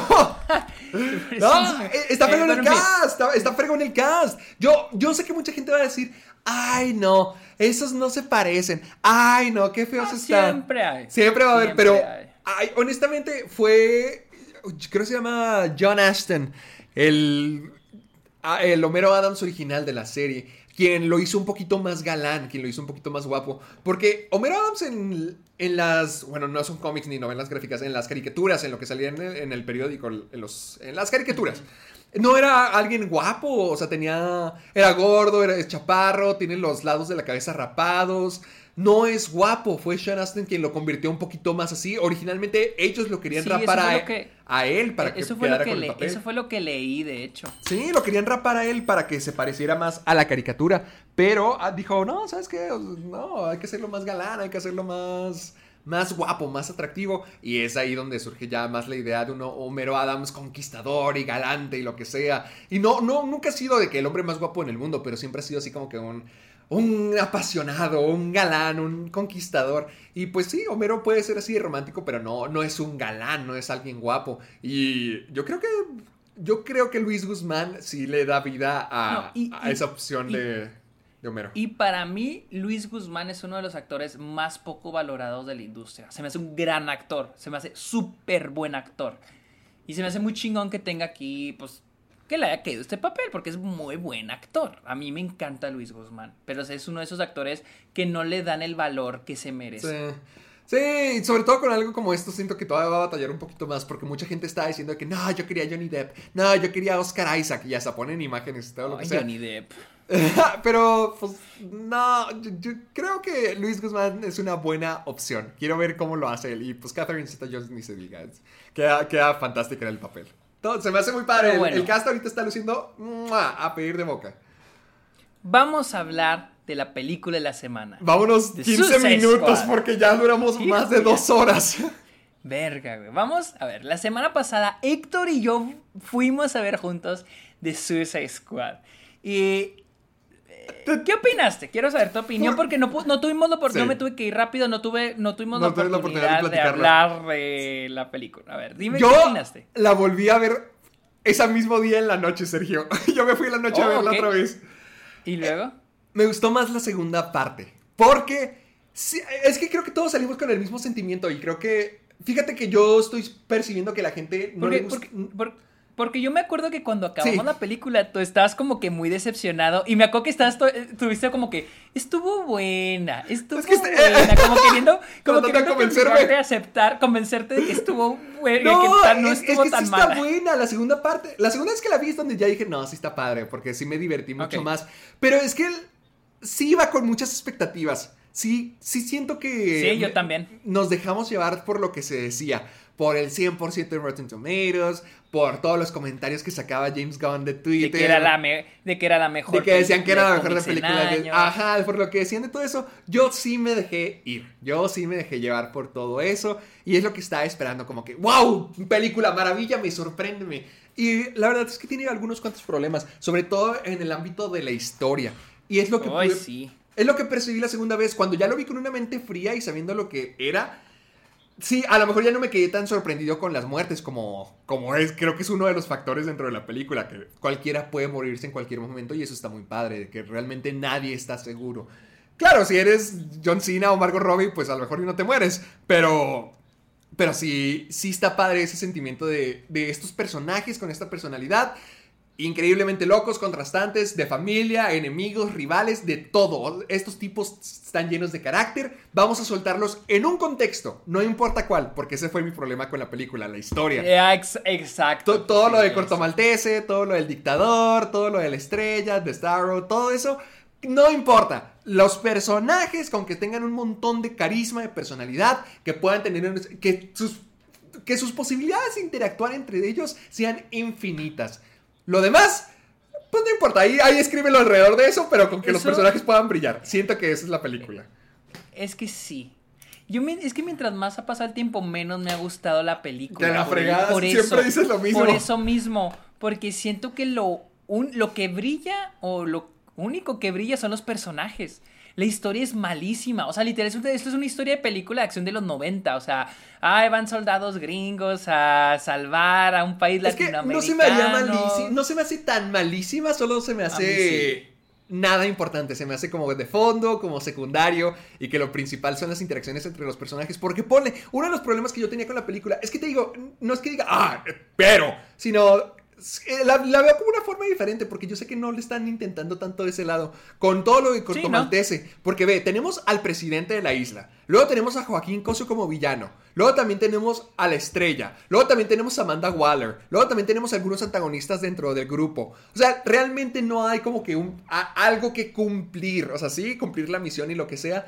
Pero es solamente una excusa, es una excusa para que estos tengan escenas de pelea, para que tengan interacciones entre ellos y lo demás no importa realmente. Lo que decía en mi review es que no, obviamente no necesitan un villano porque ellos son los villanos, pero constantemente están en búsqueda de un antagonista para seguir la película, que haya más momentos graciosos, que haya más peleas, que Eh, haya eh, más, ex- exactamente. más O sea, hermandad, eh, más eh, todo eso. Ese planteamiento de que a huevo tenemos que tener un villano para que la película avance es lo que se me hace como que muy flojo. Porque sí, tienen un villano para que la película avance, o sea, nada más para eso, o sea, no está el villano para que hay que derrotarlo o tenga un una motivación, solo está para que los personajes avancen hacia él, hacia esa, bueno, esa idea de tener que derrotarlo, nada más. Y pues es, es la idea de, te digo, es, es, la, es, la, es la trama de los indestructibles, que son estos soldados gringos que tienen que ir a un país latinoamericano y derrocar al dictador o al fascista de ese país. Y porque sí, los gringos somos los buenos. Y luego tenemos este twist donde te dicen de que, ah, aquí hay spoilers, ¿eh? Donde tenemos este twist donde este, dicen de que, ah, no, pero esto lo provocaron los gringos, pero ay, pinche desmadre, ah, nosotros los gringos lo vamos a resolver. O sea, es esa que hemos visto una y otra y otra vez. Y por eso fue lo que no me cantó. Sí, los personajes, la neta, los personajes están muy chingones. Y te diré, siento que brillan los personajes por los actores más que por la escritura. Porque también siento que la química entre ellos está muy floja. O sea, la manera en que está escrita la química entre ellos se me hace... ¿Floja? Por ejemplo, tienes Mm, un... ¿cómo quién? Sí, por... tienes una escena... O sea, tienes la... Tiene los, las cositas que tienen las películas... eh, ¿Cómo te podría decir? Como que... Las viejas confiables. Por ejemplo, ya habíamos dicho de Breaking Bad, donde a los personajes los hacen más molestos para que te caiga bien el antagonista. En este caso tenemos este momento donde el, el personaje de Joaquín Cosio mata a los pajaritos. Sí. ¿Por qué? Ah, pues para que te, para que te caiga mal. O sea, los otros güeyes mataron un chingo de güeyes, gente buena, pero este güey mata pajaritos. Ese tipo Sí. de cosas, güey. O sea, es como que, que, que, o sea, que- qué mamada, güey. O sea, y, y te digo, no.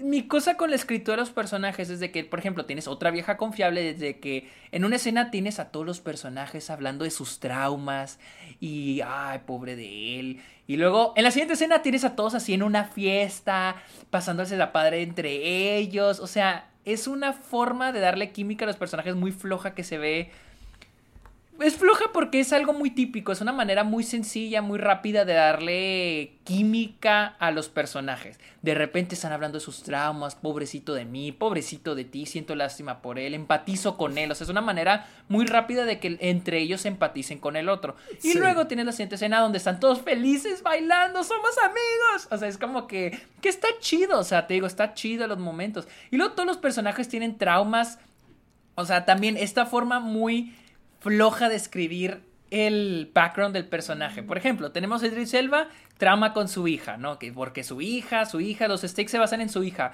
Creo que te pasó con Will Smith el anterior, ¿no? Que algo, algo pasó con su hija, una Sí, pendejada. es que se supone. Y luego- con Bloodsport se supone que iba a ser el reemplazo para Deadshot, para The Will Smith, pero al final Ex- decidieron dejar la puerta abierta para por si Will quería volver.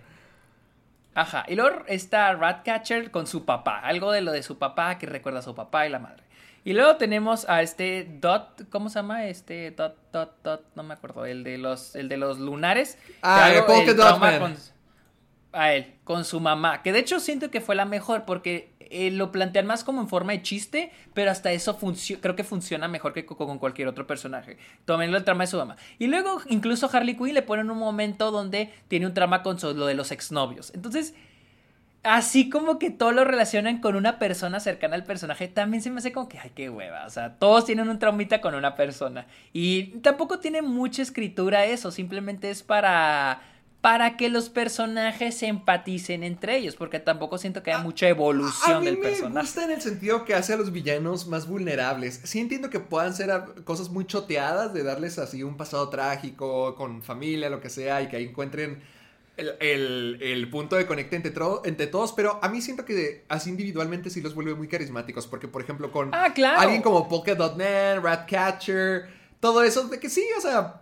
Traumas con sus papás no es nada nuevo que se haya visto ni que los villanos o, o- o la gente encuentre simpatía por ellos en esa clase de aspectos, pero aún así siento que sí se convierten en gente muy disfrutable y muy carismática Pero, y pero, muy bonita por de tener. pero, por, ajá, exacto, pero por eso, por esa misma razón siento que la película es tramposa, porque a ellos sí les pone eso, a, ellos sí les pone algo con, la que nos, con los que nosotros podamos empatizar y que nos caigan bien, pero al villano no, al villano no te pone nada, nada de él para que te caiga mal. Es tramposo, la película es tramposa en ese aspecto, entonces es como que... Qué bueno que planteaste eso, no lo había pensado. Ahora, ahora tú mismo hiciste que me, que me gustara perfecto, qué perfecto, mi, trabajo aquí está digo, hecho.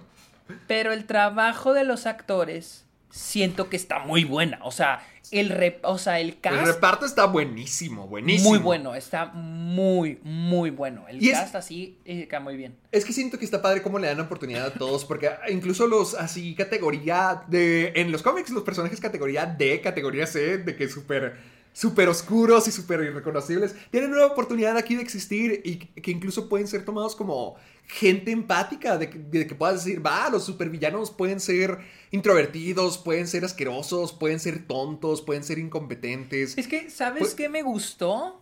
¿Qué? Que no te los plantean tanto como villanos. Te los plantean más como personas con errores. Ah, Eso sí, es lo que me gustó. sí, sí, eso está muy padre. Porque no, lo- no te lo dicen en la película, y esto me gustó también, y lo aprecio, de que o sea, sí, sí tiene como que un mensaje de Estados Unidos de América. Vean lo que, cómo tratamos a, a nuestra gente, a nuestros eh, reclusos, a nuestros villanos, disque, cómo, los- cómo somos basura con ellos. Siento que sí está ese mensaje ahí un poquito con lo, con lo que Amanda Waller significa en esta película, que por cierto, Viola Davis actúa fenomenal como Amanda Waller. Todas, las, todas, las, todas las escenas las tiene en una oficina y parece que se le van a salir los ojos. Y que está escupiendo así rabia cada una de sus escenas. O sea, qué gran actriz es. Pero me gusta cómo tienen ese mensaje de que, ah, pues este es el pan del día a día de estos villanos, de esta gente con errores, de esta gente que ya. Pero también siento que, también siento que hay un mensaje medio, o sea, porque es este mensaje estilo Vietnam, estilo la guerra de Vietnam, de que, ah, vamos a enviar a nuestras tropas a un país con un problema ajeno para ayudarles a solucionar ese problema. Vamos a matar un chingo de gente de ese país, vamos a matar un chingo de gente, vamos a hacer un chingo de masacres, pero, ah, pero nosotros somos los buenos. Siento es- que iba muy bien hasta que llega el final. Y ellos mismos, ya en ese momento cuando ellos se regresan para matar a la estrella, ese momento donde está Waller. que se regresen y que ellos se regresan es como que, ah, sí, pero vamos a resolverlo, somos los héroes. Es- ahí fue cuando siento que se me cayó ese mensajito. No, Siempre ¿Sabes? ya Yo lo veo de una forma distinta porque es que no siento... lo- la misión no es ir a salvar la isla de Corto Maltese, es destruir la estrella para, para limpiar el nombre de Estados Unidos. Ajá, sí, cla- Ajá, claro, claro, claro, claro. Más que- O sea, hasta, hasta ese punto, hasta también lo de que, lo de que Peacemaker quiere destruir la prueba para que haya Sí. paz. O sea, eso me gustó. No hay tanto desarrollo, pero al menos las intenciones estaban ahí. Está bien, me gusta. Pero el momento donde ellos se regresan para matar a la estrella, o sea, como para, ay, vienen nuestros héroes a, solucionar todo luego de que mataron a un chingo de gente, luego de que, o sea, es como que no me o sea, como queriéndote poner a ellos como los héroes. Es lo que no me encantó. Sí, sí entiendo eso que no te haya gustado. A mí no me molesta en absoluto porque sí siento que ya... A lo mejor no está del todo bien escrito, pero sí es como que una parte del arco de, de Bloodsport, de, de ya ser más que un hombre egoísta y egocéntrico con, con masculinidad tóxica, de que no, no me pasa nada, no, no, todo bien, yo puedo con lo que sea. Sino ya decir, bueno, está bien, hay que hacer lo que está correcto, hay que hacer lo que, lo que está bien. Supongo que no lo vi tanto como que, ah, qué heroico momento, ah, somos los buenos, no, sino como que, ah, está bien, somos horribles, somos basura, pero tenemos la oportunidad de hacer algo bueno esta vez. Y Me puedo reivindicar me conmigo puedo, mismo. me puedo reivindicar, ándale eso, me puedo reivindicar, no, no. Me recuerda, me recuerda la canción de Bob Burnham donde dice de que la de la de cómo funciona el mundo, que dice que por qué ustedes gente blanca quieren hacer todo esto como para sentirse bien consigo mismos. O sea, eso me recuerda. Ya, o sea, como que un sentimiento propio de que "Oh, hago esto por estar bien con- conmigo mismo, por estar Conmigo tranquilo". mismo. E- Sí, sí, siento que es algo así, como que, pues, sí, vamos a ayudar, vamos a salvar a mucha gente, pero yo siento que estoy haciendo lo correcto. Se me hace... se me Y luego siento hubo un momento, siento que también hay momentos que están hechos como para hacer el chiste y ojo, unas me dieron risa, pero no tenían sentido. Por ejemplo, el que más he repetido, el momento donde matan al gru- a los buenos, al, al campa- todo el Ah, campamento de los sí, buenos. ese sí me y que les gustó. dicen- a mí me dio mucha risa. A mí sí me dio Menos risa, la reacción después de ello. la reacción de la chava que se queda de que y te lo justifican con el diálogo de yo haría lo que yo sacrificaría lo que sea por matar a no me acuerdo cómo se acuerda el- cómo se llama el pinche el, el- el presidente pero es, yo daría lo que fue yo sacrificaría para para poder matar al presidente. Este que no mames, aquí me están justificando el por qué ella no va a tomar cartas en el asunto que mataran a todos sus compañeros. O sí, sea, ahí sí se sacrificaba el, el drama o la pesadez del momento por hacer un chiste. por hacer el chiste. Sí, Y, y también cuando a esta Waller, a Viola Davis, le meten el chingadazo, güey. Yo, ¿sabes qué creí? Que de que ella los, los iba a matar. Iba a matar a sus, a sus empleados. ok. Te juro que creí que los iba a matar. O sea, o que los iba a desaparecer o algo así. O sea, algo muy cabrón. Y no, al último no hizo nada. O sea, me quedé que no mames. Este, rechazaron tus órdenes y te noquearon. Literal, te noquearon Sí. y no vas a hacer nada. O sea, me quedé que neta.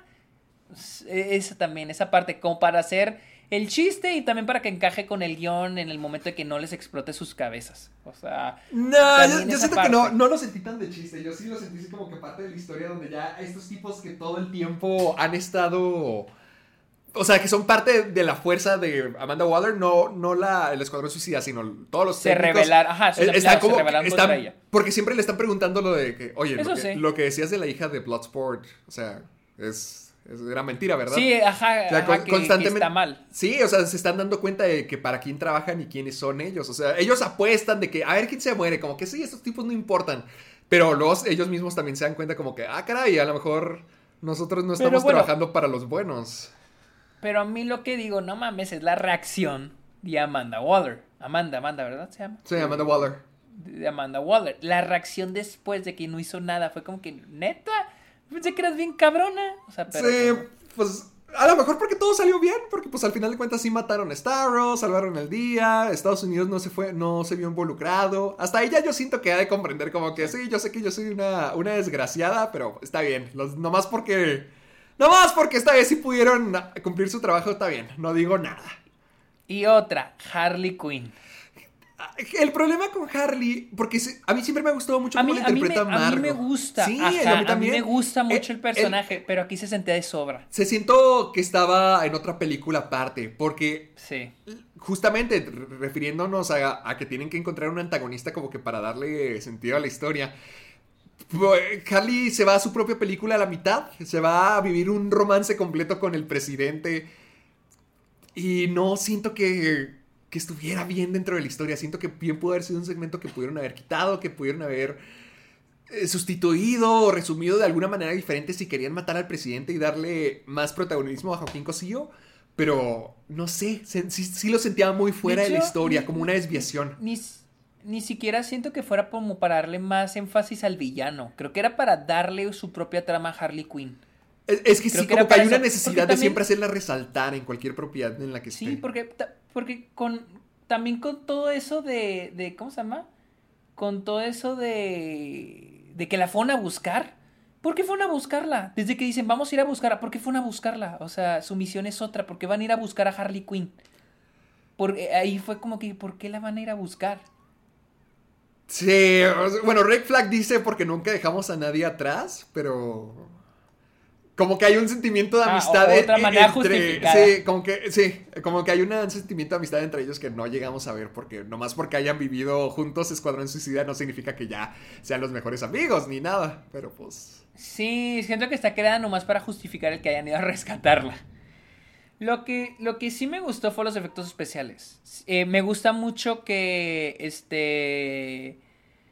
que hay más efectos prácticos. O sea, que es, es CGI lo que debe ser CGI. Que no está como. como ahorita Disney con todas sus películas que todo lo quieren hacer CGI. Me gusta que se han esforzado en, en ser en un set y usar efectos especiales prácticos. Por ejemplo, Star, Starro se llama, se Sí. ve muy bien. sí, ve se, muy fregó. bien. Sí, se ve así Hay como un que mo- hay un- húmedo. Hay un momento donde hay un close-up así como de un tentáculo de él y se ve real. O sea, no sé si, si recrearon eso, o sea, real, o sea, como en efecto práctico, porque se ve tangible, se ve muy real. Y eso sí, eso sí le doy un plus. O sea, se me hace muy chido que hayan, se han esforzado por haber hecho bien las cosas bajo los efectos especiales. Porque recuerden, efectos especiales no solo es por computadora, también son los efectos prácticos, las explosiones, todo eso. Se me hace muy chido. Mm, sí, pues la, la verdad sí, se vio muy bien. También todo lo de las ratas se veía bastante cool. Y a mí Sí. me- me gustó bastante como James Gunn, sea como sea, no estoy diciendo que sea nada revolucionario, pero sí le da una imagen distinta a las películas de superhéroes. Porque sí, cómo luce, cómo está editada, y siento que es algo que es digno de mencionar. siento porque- que también está bien editada. Sí, porque es justamente lo que se fregó la película pasada. Entonces hay que darle props donde sí se ve. Porque, por ejemplo, la escena de pelea con Harley Quinn en el pasillo está muy padre. También toda la secuencia de a ver quién tiene la mejor muerte con Bloodsport y John Cena está también genial. Toda la pelea, todos los poderes lucen fantásticos. Los, los puntitos de Polka Dot Man, el Starro. E incluso la, Sí, la los- selección de música se me hizo muy buena. Los, los lunares están muy... se ve muy vergas eso. Es que sí se ve que hay un estilo. O sea, sí se ve que hay un esfuerzo por hacer algo diferente dentro del género. Porque te digo, toda la, toda la historia del villano y todo eso no siento que sea muy diferente. Pero al menos dentro del género el estilo, los personajes. Es que también me gusta mucho el tipo de personajes. O sea, tienes un personaje que lanza lunares. Tienes a un personaje que controla ratas. O sea, no son los típicos superpoderes. No, no son los, los superpoderes que vuela, que tiene láseres, que se convierte en esto, que hasta. No son habilidades, o sea, son cosas este, sobrenaturales que pueden hacer los personajes. Como lanzar, me gusta que no son poderes útiles para una, pal- una- para una pelea. Ellos los hacen útiles. Por ejemplo, el lanzar lunares no es algo como que No. muy útil, pero lo hacen útil. El mismo personaje lo hace útil. Controlar las eso- ratas no debería ser útil y, y se vuelve el, poder ratas. súper poderoso dentro de todo o, esto. o el, o el güey que se desmembra, o sea, que se quita, lo, o sea, que se le separan Sí. los brazos. Bueno, eso no fue, O muy, sea, eso eso- no fue muy útil, pero... Pero, pero se me Pero- hace muy chido que los personajes son únicos, no son los típicos poderes para poder combatir a alguien en una pelea uno a uno. Son, son este, habilidades especiales o son cosas no normales como mutaciones. Y ellos mismos las hacen habilidades especiales. Eso es lo que se me hace padre de estos personajes. Se me hacen únicos en ese aspecto. Sí, o sea, sea como sea que esté escrita, sí tiene. Creo que la intención aquí era. Bueno, el humor, fíjate que es algo más. El humor es. A veces sí, a veces no. Hay unos chistes que me dieron mucha sí. risa, hay otras El- cosas el como que. Ah, no. Por ejemplo, el chiste, por ejemplo, el del campamento, a pesar de que no tuvo sentido, me dio mucha risa. Sí. Me dio mucha risa. Pero la escena de los chistes de los penes en la, en la playa, está yo como que mm, me tengo que estar riendo de esto. Sí, hay algunas cosas como. Es, es humor al estilo James Gunn, al estilo Guardianes de la Galaxia, pero a lo mejor un poquito más subido de tono, a lo mejor un poquito más grosero y más. sí. Más intenso, pero está. Está padre. Era va y viene. solamente- Aburrida, aburrida no está. Aburrida no está. La película se me hizo. Aburrida no está. Se me hizo padre, se me hizo divertida. Sea lo que sea, sé que no es la mejor película de DC ni la mejor película de superhéroes, pero definitivamente sí es algo distinto y es algo que sí valoro que estén tratando de hacer. Al- algo. Sí, que estén tratando de hacer algo diferente. Porque sí es cierto, ves todo, no he bueno, no he visto Aquaman, pero si ves todo la, la- la- el panorama de películas de DC de los últimos cinco años, Sí. sí puedes encontrar una variedad. Shazam no se parece ni a Wonder Woman, Wonder Woman no se parece No. a, a, a Suicide Squad, Suicide Squad no se parece a Aquaman. Este, todas las películas tienen su propia cosa. Este, y eso es lo que me gusta, es lo que se me hace chido, de que cada película en DC ya ahorita ya es, tiene su propia, su propio, propio estilo, sabor. su propia visión. Ajá. No espero que la próxima película de DC sea como Suicide Squad. Espero que sea su propia cosa. Y eso es lo que es- eso está chido. Eso se me hace bien. Que no estén intentando repetir el éxito de otra película. Totalmente. Como no me gusta hacer esta comparación, pero la toca hacer como lo hace Marvel. Que Marvel está el estilo, lo visual se vuelve a repetir una y otra vez. Porque por basarse en el éxito de otra película anterior, que es lo que se vuelve cansado. Y me gusta que aquí al menos DC, después de su tiempo oscuro con Batman contra Superman y la Liga de la Justicia y Josh Whedon, qué bueno que ya encontraron así su, Su, su su nicho. track, su Sí, camino. Sí, ¿Ah? por- porque creo que es eso. Creo que Marvel durante mucho tiempo fue como que, ok, sigamos esta fórmula para que todo tenga sentido. Y ahorita DC se ha Ajá. dado cuenta que romper la fórmula es lo que les ha dado éxito y lo que los ha llevado a establecerse en- de una forma distinta. Y, y que les ha funcionado muy bien. Y que realmente yo siento que a la gente últimamente les está gustando mucho sus películas. Snyder Cut, Escuadrón Suicida, Joker. La única que creo que flaqueó fue Mujer Maravilla 84, pero eh, ha tenido buenas, ha tenido un bu- muy buen recibimiento. Siento que al menos terminamos que- hablando más de las películas de DC cuando salen que las de Marvel. Sí, eso sí. Eso sí es cierto. Creo yo. O Creo sea, y aunque, y aunque no, o sea, se puede ver a simple vista el, el que... No estoy diciendo, Marvel no hace malas películas, este, solamente creo que ya las películas de Marvel yo las siento muy monótonas. Y con DC, a pesar de que le encuentro peros a Suicide Squad, sí le reconozco que es su propio, es su propia cosa, o sea, es su propia cosa, no intenta hacer eh, otra de las películas de DC. No intenta ser Aquaman, que Aquaman le fue bien en taquilla, le fue bien en crítica. No intenta ser Aquaman. No intenta ser Uchazam, que le fue bien en crítica, le fue decentemente en taquilla. No intenta ser Wonder Woman, que le fue bien en crítica la primera y le fue bien en- muy bien en taquilla. No, Suicide Squad intenta hacer su propia cosa. Se arriesga DC. Ahora sí, DC Sí. se arriesga en hacer sus propias cosas. O sea, que cada película sea su propia cosa. Y eso, es- eso es algo bueno, se me hace chido. Sí, totalmente. Yo sí le doy mucha valoración a Escuadrón Suicida. A mí me gustó bastante. No es la mejor, pero vaya que me gustó. Vaya que es de las más entretenidas, al menos. Pero bueno, ¿dónde ya acabamos ahora sí? Hijo su pinche madre. Ya vámonos, ya van a ¿Dónde ser te tres podemos- horas.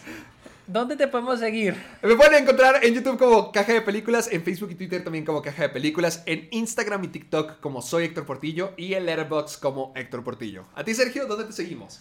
Yo estoy en TikTok, Twitch, en TikTok, Twitch, Instagram y en Twitter como arroba el Sergio Muñoz. También estoy en Letterboxd como Sergio Muñoz Esquer.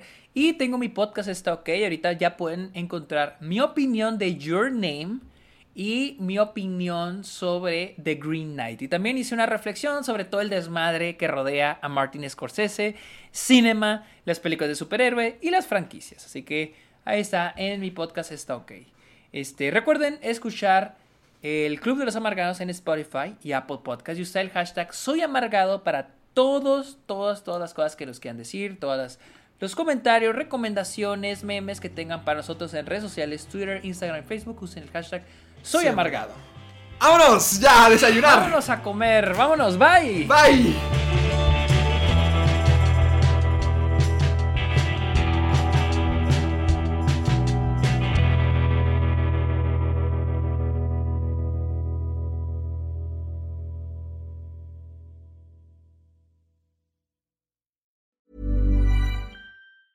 ¿Te preocupas por tu familia? Entonces, ¿por qué darles solo huevos ordinarios cuando pueden disfrutar de lo mejor? Eggland's Best, los únicos huevos con ese delicioso sabor fresco de granja, además de la mejor nutrición, como 6 veces más vitamina D, 10 veces más vitamina E y 25% menos de grasa saturada que los huevos regulares, además de muchos otros nutrientes importantes. Así que, dales los mejores huevos. Eggland's Best, mejor sabor, mejor nutrición, mejores huevos.